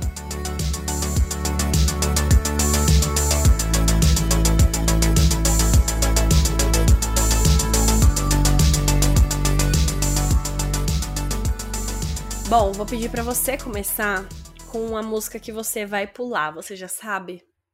Ah, eu sei, mas eu vou ser muito criticado. Eita, vai lá.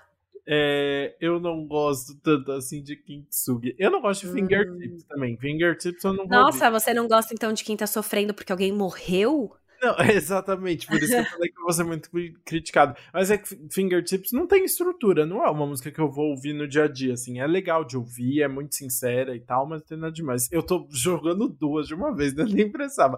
Mas Kintsugi também, assim, eu acho bonitinha, mas não me toca tanto também, assim. Eu acho que fica muito dramática e fica ali no pianinho e tal, mas não me chama muita atenção, não tem nada que eu ouça e me toque, sabe? De verdade, eu entendo, assim, são músicas profundas que eu acho que fazem muito sentido pro álbum, mas que eu não vou Justo, entendi, não tem problema. Para mim, foi um pouco mais difícil escolher a música que eu vou pular, porque eu não vou ficar ouvindo, né? Vamos ser honestos. não é nada contra a Lana, eu, eu amei o álbum, eu achei um álbum muito bom, mas é porque não é muito meu estilo de música. Então eu, eu acho que eu ainda preciso ouvir mais vezes para diferenciar uma música da outra e saber qual que eu realmente não gosto. Mas, de primeira, eu diria uma básica, que é a própria. O lead single, né? A faixa título de You Know That There's a Tunnel Under Ocean Boulevard porque essa foi a que eu mais ouvi até agora, então essa eu acho que eu sei diferenciar bem e eu acho que traz aqueles elementos, enfim, ela não tem uma coisa que chama muita atenção, ela tem alguns detalhes, mas tipo, uma coisa que diferencia muito para mim. E é o clássico de Lana ali que mais lentinho, mais cansativo, um pouco sono, não, mas sem ser crítica, é só uma opinião pessoal. eu vou falar nada. Já conta aí, então a música que você vai deixar no repeat. Conta. Pra, pra ninguém se irritar com você. Tá. Eu, na verdade, eu deixaria várias no repeat. Tipo, as músicas que eu ouço e que logo de primeira eu consigo diferenciar uma da outra, para mim já, já são ótimas. Então eu gosto muito de The Grants.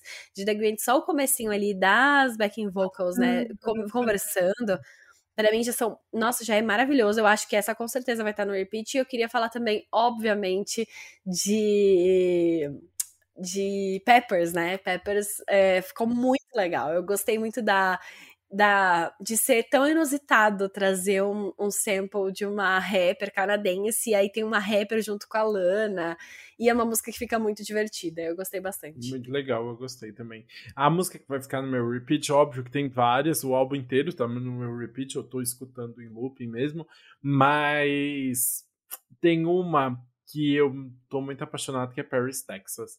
É, hum. Nem é, tipo assim, né, uma grande música dentro do álbum, assim, não tem uma grande, um grande significado dentro do álbum, mas eu gosto muito do pianinho ali do começo, parece uma trilha sonora, assim, de filme aquele... Sim. E ela faz... É muito... assim, é divertido de ouvir e acho muito bonitinho, adoro essas referências ao Ben Winters, a, a Texas, a todas essas referências, tipo, a cultura americana, tipo, do meio dos Estados Unidos, assim. Eu uhum. acho que a Nana uhum. sabe fazer isso muito bem, assim. Então, curti muito e tô viciadinho. E também Peppers, Angelina Jolie, não tem jeito. não dá, é muito bom. E de Jimmy Cobbett também fica muito na cabeça. Enfim, vários, vários trechos aí. Todas, né? Maravilhosa.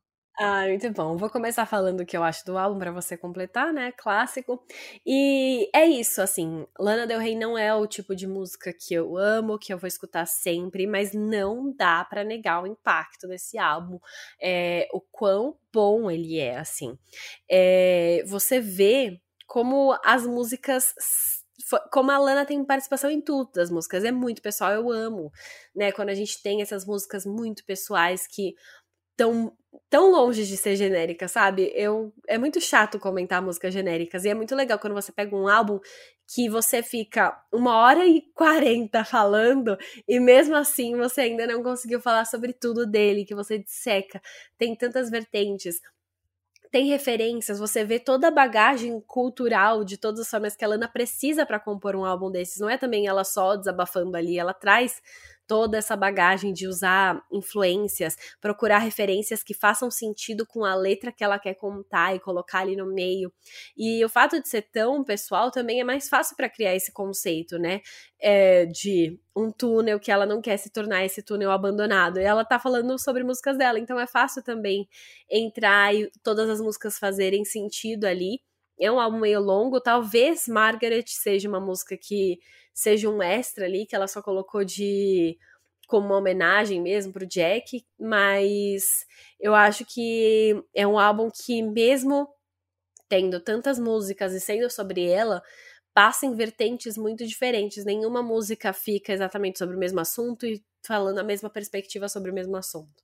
Então ela sempre consegue trazer coisas diferentes aí para inovar e acrescentar mais. Total, acho que faz muito sentido. E é isso, assim, acho que o que mais me marcou nesse álbum é porque ela já tinha voltado, assim, porque em Trails Over the Country Club, o álbum dela também de 2021, é, ela tava mais política, assim, né? Ela tava falando sobre outros assuntos. E aí veio o Blue Bannisters e ela se concentrava muito mais, tipo, em assuntos pessoais e da vida dela.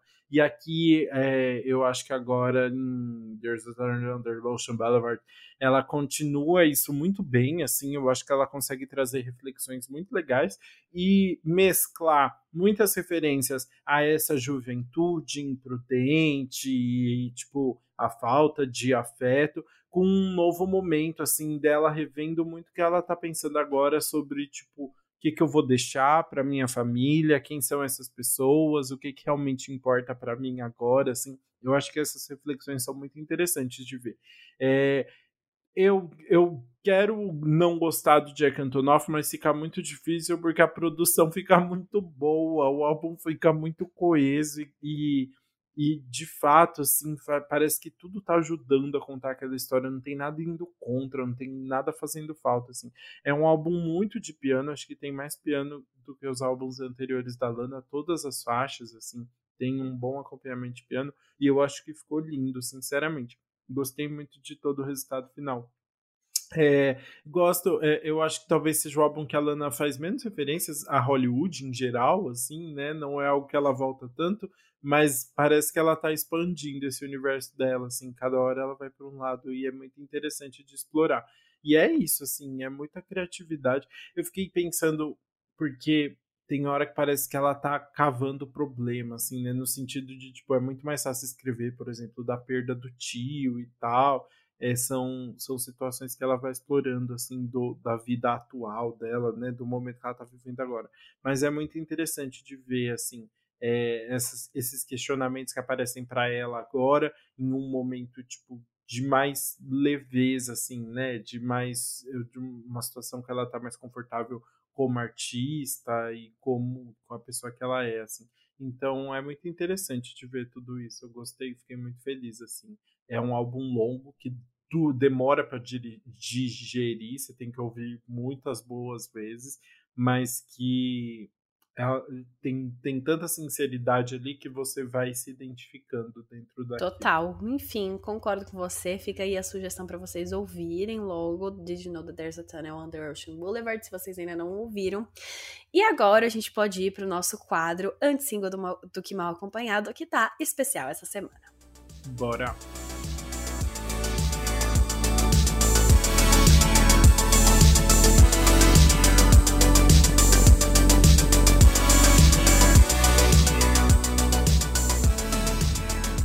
Para o nosso anti-single do que mal acompanhado de hoje, a gente está com ninguém mais, ninguém menos que Lou Garcia, a mais ruiva do Brasil, maravilhosa. a mais Sim. ruiva. Lou, seja bem-vinda. Obrigada. Ah, eu Bom, convite. Ai, que bom. Bom, para quem não sabe, ela é uma cantora da Bahia de 22 anos, que, como a gente disse no começo do episódio, começou a aparecer mais na cena quando ela participou da primeira temporada do The Voice Kids. E aí depois se tornou uma das promessas do indie pop brasileiro. Então, assim, muito bom que você tá aqui com a gente. Eu amei o convite. Eu amo a Lana. É, amo então, muito. e essa já é a nossa até primeira pergunta sobre isso, né? Já que a gente uhum. tá no tema que acabamos de comentar o álbum inteiro da Lana, queria saber qual que é a sua relação com ela, se você já é há bastante tempo, se ela te inspira na sua música de alguma forma. Então, eu comecei a acompanhar mais a Lana assim em 2018 no show dela do Lollapalooza que teve aqui no Brasil. Foi na mesma época que o The Neighborhood, então eu tava muito ansiosa para ver o show deles. E aí eu acabei assistindo o show dela, eu amei, eu amei toda a performance, ela é bem. Eu, eu amo esse jeito dela, bem angel, assim, de ser. Parece que ela é meio que uma entidade, assim, quando ela tá no palco. Além dela parecer um anjo no palco, né, ela tem muito esse, esse jeito de cantar mais angelical, assim, que é algo que é algo que eu busco bastante, assim, pela, pela estética vintage e tal. Então ela se tornou uma grande referência, assim, não, não grande, assim, porque as minhas músicas, assim, com, comparadas dela, acho que tem um estilo mais voltado pro pop, eu acho que o dela é bem mais alternativo, enfim, um alternativo mais vintage, acho que ela é a raiz do vintage, assim, né? Basicamente, ela é bem a raiz do vintage. E eu amo. Eu amo muito. Ai, muito legal. Não, e assim, tá cheio de conexões esse episódio, porque além de termos Lou e Lana juntos, no dia que esse episódio tá indo ao ar aqui, na terça-feira, Lou está lançando um single novo. Ah, yeah. Maravilhoso. Sentir perdeu a graça, tá saindo, então tá maravilhoso. Você pode explicar um pouquinho, Lou, sobre a inspiração para esse single e essa estratégia nova da carreira com a Universal também, como é que tá sendo tu, como é que você tá pensando agora esses seus novos lançamentos? Então, quando eu fiz essa música, eu tinha acabado de voltar de São Paulo, tinha, tinha chegado em Curitiba, assim, cheguei do aeroporto, fui direto pro estúdio, e eu tava bem sensível, assim, acho que tinha algumas coisas que já estavam mais claras na minha cabeça em relação a uma pessoa.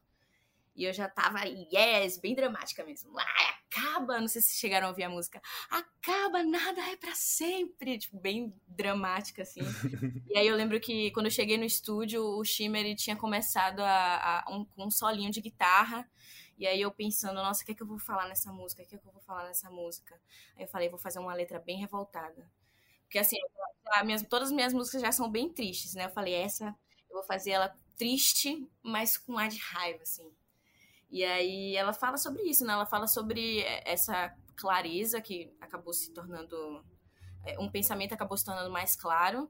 E falar que, tipo, é meio que a decisão de você saber que você precisa ir embora, basicamente.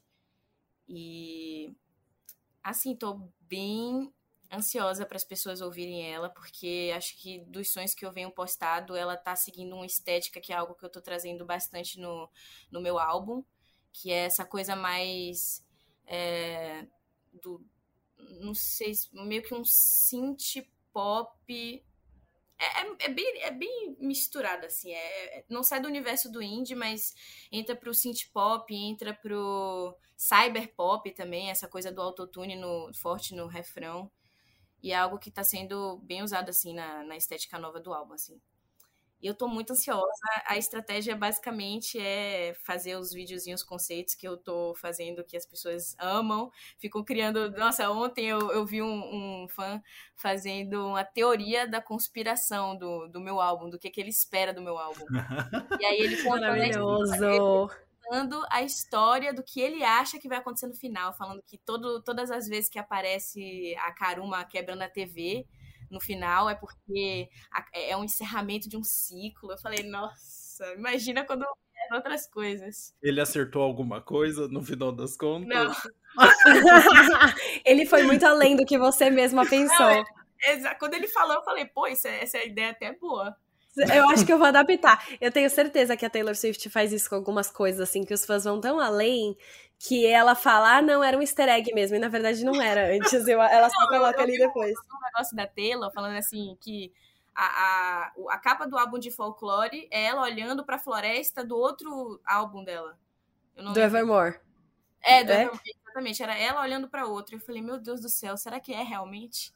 Sabe? É, às vezes ela nem pensou nisso, porque é, é, você agora tá nessa posição de saber que as pessoas às vezes vão muito além do que você tá planejando. porque o, o, universo da Karuma, ela, ele abrange muito várias coisas, assim, então acho que deixa meio que aberto para as pessoas imaginarem o que elas quiserem, assim, sobre o que, que é a Karuma. Quem é a Karuma? Total. E eu até ia perguntar sobre isso, é, porque você cria essas estéticas completas para as músicas, né? Não para as músicas, para os lançamentos, os clipes, com personagens. E aí eu queria saber como é essa criação. Desde o momento que você está compondo a música, você já sabe as cores e os conceitos? Ou é algo que vem depois, quando já está tudo pronto? É algo que vem depois, assim. Normalmente, quando está tudo pronto, você sente mais a vibe, assim, do que é que, que a música passa. E eu tô seguindo essa estética do, dos personagens desde quem me dera meu penúltimo lançamento, assim, que surgiu a Karuma. E aí eu meio que fui desenvolvendo a história dela no decorrer dos clipes e, e meio que encaixando a vibe da, do personagem Karuma com a vibe do, do que a música passa, assim, do que Normalmente, normalmente todas as músicas elas passam uma vibe meio night, assim, de, de noite. Aí eu já puxo mais pra uma estética é, do azul, do roxo. Eu normalmente imagino essas, essas cores, assim. Mas tudo surgiu com, com a Karuma. Essa, toda essa história, a trama e tal. Que eu, enfim, os outros, até os outros personagens que, que foram se desenvolvendo, assim, o Todai agora, que apareceu em Ainda Te Busco, foram meio que um uma consequência, assim, da Karuma. É muito legal. E, Lou, você tá compondo suas próprias músicas, né? Um processo muito especial. Como é que é esse processo? Você tava falando sobre o do novo single, né? Como é que é esse processo de se expor também, falar da sua vida pessoal e músicas que todo mundo vai ouvir, que as pessoas vão ouvir no speed, no TikTok? Como que é esse processo para você liberar, assim, tudo isso? Quando eu comecei a compor, eu normalmente escrevia sobre o que eu achava que combinava com a melodia, assim bem no início, assim, eu pensava, ah, eu não, não escrevia sobre a minha vida em específico, eu só escrevia sobre coisas que eu achava que, enfim, combinavam com a métrica da música, a melodia que eu tinha criado. E aí, de 2020 para cá, que foi bem na época da pandemia, assim, a, a, meio que parou de fazer muito sentido eu, eu escrever sobre coisas aleatórias e não escrever sobre o que estava acontecendo na minha vida. Então, meio que foi uma chave que virou na minha cabeça que eu falei, pô, eu componho bem, por que, que eu não tô escrevendo sobre a minha vida? Porque faz muito mais sentido você escrever algo e saber que a pessoa se identifica com algo que você sentiu, do que você escrever algo, saber que uma pessoa se identifica, mas você nunca sentiu aquilo. E aí eu, eu meio que botei na minha cabeça que eu não iria mais escrever sobre coisas que não fizessem sentido, assim, para mim. E eu tô me expondo mesmo, e é isso aí. É isso aí que temos, né? É transformar a arte em, em é, como que fala, né? Spoiler, não. Como que é isso, gente? Transformar a arte. É, transformar a sua vida em arte, na é, verdade, é, né? Transformar a minha vida em arte, exatamente. Uhum. Então, não, é muito... são tristes. São tristes, mas mas você sabe. acontecer. É... Mas é bom, porque aí vai ficar um monte de gente triste junta, porque as músicas tristes são as mais gostosas de cantar no banho e gritar, assim, ter toda aquela intensidade. Tô até animada com Sentir Perdeu a Graça, porque melhor do que música triste é melhor, é, melhor música triste com raiva ainda, né? Aquelas Sim. que você canta ali Nossa, profundamente. E tem a parte do final que tem um coro do vai, fica, tudo bem, já imagino o povo gritando desesperado no show nessa parte. Ai, maravilhoso. Inclusive, enfim, você falou um pouquinho sobre o, o seu estilo de som, né? Que tem bastante cyberpop, indie também. E eu vi que você tem uma própria nomenclatura para isso, que é o indie room, né? Como, você pode explicar um pouquinho esse conceito que eu acho que a gente vai usar bastante aqui no futuro? Então, esse indie room ele surgiu de um almoço que estava eu, meu empresário Nico e o Gustavo Schimmer, meu produtor. E aí a gente estava pensando num nome que definiria nosso estilo, porque a gente falava pop, mas a gente não achava que era pop. A gente falava indie, mas a gente não achava que era só indie. E aí a gente falava indie pop, mas a gente ainda ficava, será que é indie pop mesmo? E aí eu, a gente, enfim, começou a criar várias palavras, vários, várias tentativas de nomes de, de estilos. Surgiram alguns bem aleatórios. E aí a gente chegou no Indie Room, que é basicamente tem o Bedroom Pop, né? Bedroom Pop, e aí a gente pensou, pô, Indie Room. Porque é bem. É, é... Eu, depois de ouvir bastante a palavra assim, eu acho que tem tudo a ver com o que eu e o Gustavo a gente faz no estúdio. Normalmente a gente é só a gente, tipo, é eu e ele. A gente começa a base da música, a gente pensa nas melodias, a gente pensa na vibe, então é algo muito intimista, assim, fora as letras que são letras bem profundas. Então acho que o Room ele traz isso, essa ideia do quarto de ser algo do indie, do alternativo, mas algo que tá não, não é tão abrangente como o pop assim, sabe? Então foi basicamente disso, a gente que, que a gente pensou, enfim. E, e, é esse espaço seguro, assim, que você pode ser vulnerável também, Exatamente. né? Tem essa sensação, né? Isso é muito Sim. legal. Pode ser triste, tá tudo bem. Você pode ser pessoa triste, tá tudo bem. muito bom. Muito bom. Você Vai ficar tudo bem. É isso. Olá. o, no episódio aqui da Lana, a gente falou muito sobre o Jack Antonoff, que é produtor do álbum e super parceiro dela. E você tem o seu Jack Antonoff, que é o Gustavo. Falando que é, é o Phineas e a, a Billie Eilish. E a Billie. Eles, eu amo, todo mundo tem o seu produtor. Como é que é essa relação, assim, como é que é criar junto, como vocês começaram a, a criar junto e como que é esse ah, é muito divertido, também? assim, é muito divertido criar as coisas com o Gustavo, porque a gente tem uma conexão na música incrível, assim. Tem coisas que às vezes eu penso que ele tá fazendo uma guitarra e aí eu penso numa nota, ele já faz a nota em, em seguida, assim. Então a gente é bem conectado em relação à música. É, basicamente eu falo, falo isso para ele, é uma alma gêmea na música assim para mim. Gustavo, a gente tá tão próximo que eu posso dizer claramente aqui para vocês que eu considero ele um irmão assim na música e na minha vida, em tudo. A gente tem, acho que um, a gente se conhece desde, ó para isso que, que louco, né, como é que a vida é louca. A gente se conhece desde mais ou menos setembro de 2020 e do, não, de 2021. E aí a gente, enfim, eu, eu conheci o Gustavo através da Terno Rei, a banda Terno Rei. Eu lembro que eu tava escutando bastante e aí eu tava procurando muito um produtor musical. Foi uma época que eu tava meio perdida, assim, do que, é que eu queria seguir em relação a estilo. tava aprendendo a produzir música, mas nada vinha do jeito que eu queria, porque eu, se, dependia de mim, né? E aí eu, aí eu lembro que eu escutei Dia Lindo da Terno Rei e vi o, o Gustavo Schimmer como produtor. Segui ele, falei que eu escrevia música, ele me respondeu: Ah, me manda o que é que você tem. Eu lembro que eu mandei umas demos, umas coisas muito aleatórias, e eu fiquei nervosa. Falei, meu Deus, eu preciso compor mais, eu preciso fazer mais música. E eu lembro que nessa semana que eu falei com ele, eu passei, tipo assim, todos os dias fazendo umas cinco ideias de músicas por dia para mandar para ele. Olha o jeito que eu sou ansiosa. Mandar pra ele pra ver se ele ia gostar. E aí, nessas de eu escrevendo essas músicas, eu acabei mandando bateria social, mandei Não Fosse Tão Tarde para ele, aí quando ele ouviu essas duas, assim, ele falou, essas duas que a gente vai produzir.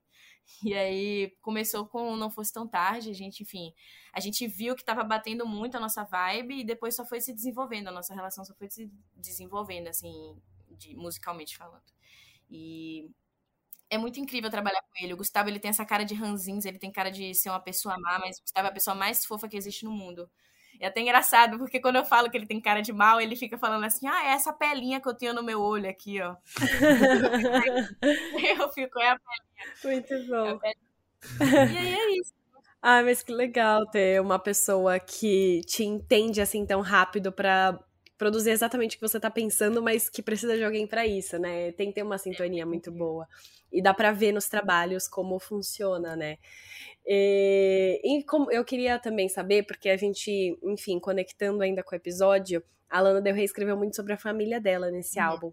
E aí eu queria saber como é a sua relação com a sua família, se eles sempre te apoiaram na música, se você já compôs uma música para eles também, se tem uma como é a relação ali se nessa na carreira especialmente, né, juntando aí as duas meus coisas. pais me apoiam muito, meu pai principalmente, ele, eu acho que eu posso dizer que ele é meu fã número um, ele inclusive tem um fã clube para mim, se vocês oh. quiserem seguir, ah, lá, Lunáticos no Instagram. E é muito louco porque meu pai também, ele me divulga muito para todo para todo mundo, né? Ele nem dá bom dia para pessoa, ele fala: "Oi, você conhece minha filha, Lô Garcia? Então ela é cantora Olha que a música que ela fez. Aí ele já fala, Wesley Safadão gravou a música dela, não sei o quê. Essa música é da minha filha. Aí várias vezes eu vejo directs para mim de, de, de, pessoas que falam assim, pô, encontrei seu pai aqui na barraca de não sei quem, de, de não sei o quê, e ele me mostrou sua música, e parabéns pelo trabalho. Então, pô, eu esbarrei com seu pai no elevador e ele tinha um QR Code Ele tinha um Meu Deus. pra você seguir, pra seguir a, pessoa no, nas redes sociais, um negócio assim. E ele, assim, ele me apoia muito, sempre me apoiou. Acho que agora ele tá dando uma dorzinha no, no coração dele, assim, porque eu tô muito longe, né? Tem um tempinho que eu não vejo minha família, mas, enfim, todo mundo sabe que eu tô trabalhando muito pra, pra esse álbum, enfim. E, ao mesmo tempo que bate aquela dorzinha da saudade, eles sabem que eu tô fazendo o que eu preciso fazer, assim. E é muito incrível, assim, eu te, tô tentando dar a maior, a maior atenção possível que eu consigo, porque tá bem difícil, enfim, sabe? Tipo, tá de longe. Conciliar, né? contato, né? Conciliar, sim. Mas eles sempre me apoiaram muito, assim. Não tenho nada para reclamar. Ai, Ai que fofo, eu amei essa história. apaixonado, gostei. Ai, sigam o Low Nut é, no Instagram, amei. Low, Teve single novo no dia 3 do 3. Estamos aqui falando agora do single de 4 do 4. Conta pra gente aí, dá algum spoiler. A gente pode esperar coisa pro dia 5 do 5 também. Como é que tá essa é, a, o, a, a agenda pro futuro então, agora? É, números iguais tá sendo algo que eu tô focando bastante, assim. Desde o lançamento da minha primeira música, Bateria Social, então, assim, 5 do 5 ano passado eu lancei música, 7 do 7 eu lancei música, 8 do 8 e agora tá sendo o tempo meio que reduzido, assim. Então, pode ser.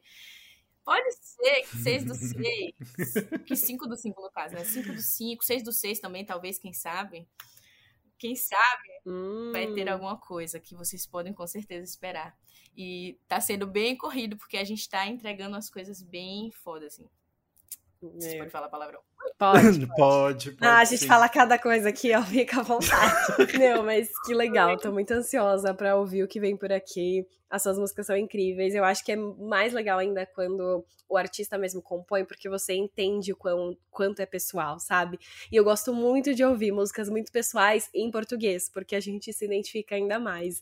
Então, enfim, muito legal te acompanhar e eu tô ansiosa para ver o que vem pelo futuro ah, aí. Até eu tô ansiosa, tô me tremendo toda. É porque o notebook vocês verem, tô, tô nervosa. pra lançar tudo, lançar tudo logo. Ixi, do nada. O álbum lançar o pior é ter a paciência, né? Porque você já deve ter muita coisa pronta aí, Sim. mas tem que seguir toda uma estratégia de lançamento. Não, a gente já tá uns três singles à frente, assim. Eu tô esperando o, o último do último, mas ainda vai demorar pra chegar. Gente, eu não saberia ser misterioso assim, é. muito difícil. É muito...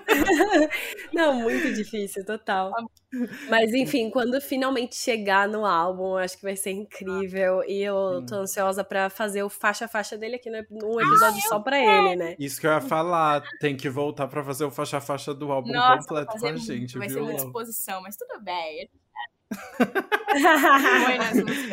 É, tá de boa, tá de boa. Não, não tem nada para mais esconder. é isso. Obrigada pela participação, foi incrível, adorei nosso papo. Espero que, enfim, a gente se reencontre aí no quando o álbum for yeah. lançado para fazer esse faixa Ou no show da Lana que vai ter no Mita. Também estaremos, estaremos yes. lá. Universal, me manda o convite. Você tem que estar Me manda o backstage. Quero esse encontro. Amei. Muito bom. Lou, muito obrigado pela participação. E ouçam Sentir Perdeu a Graça também. Então, as plataformas agora já está disponível aí. E esperamos já muitos coloca... lançamentos pela Esperando frente. Já coloca a contagem regressiva para 5 do 5. Nossa. É isso. Ah. a pressão, a pressão. Eu esperando ansiosamente para ouvir todos cantarem esse refrão com raiva. Que nem eu canto. Ai, meu Deus. Amei. Bom, e com essa conversa maravilhosa com o Lô Garcia, terminamos mais um episódio do Antes Pop do que Nunca. Muito obrigado para quem ouviu até aqui. E agora a gente quer saber: gostou do single da Low? Gostou do álbum da Lana Del Rey?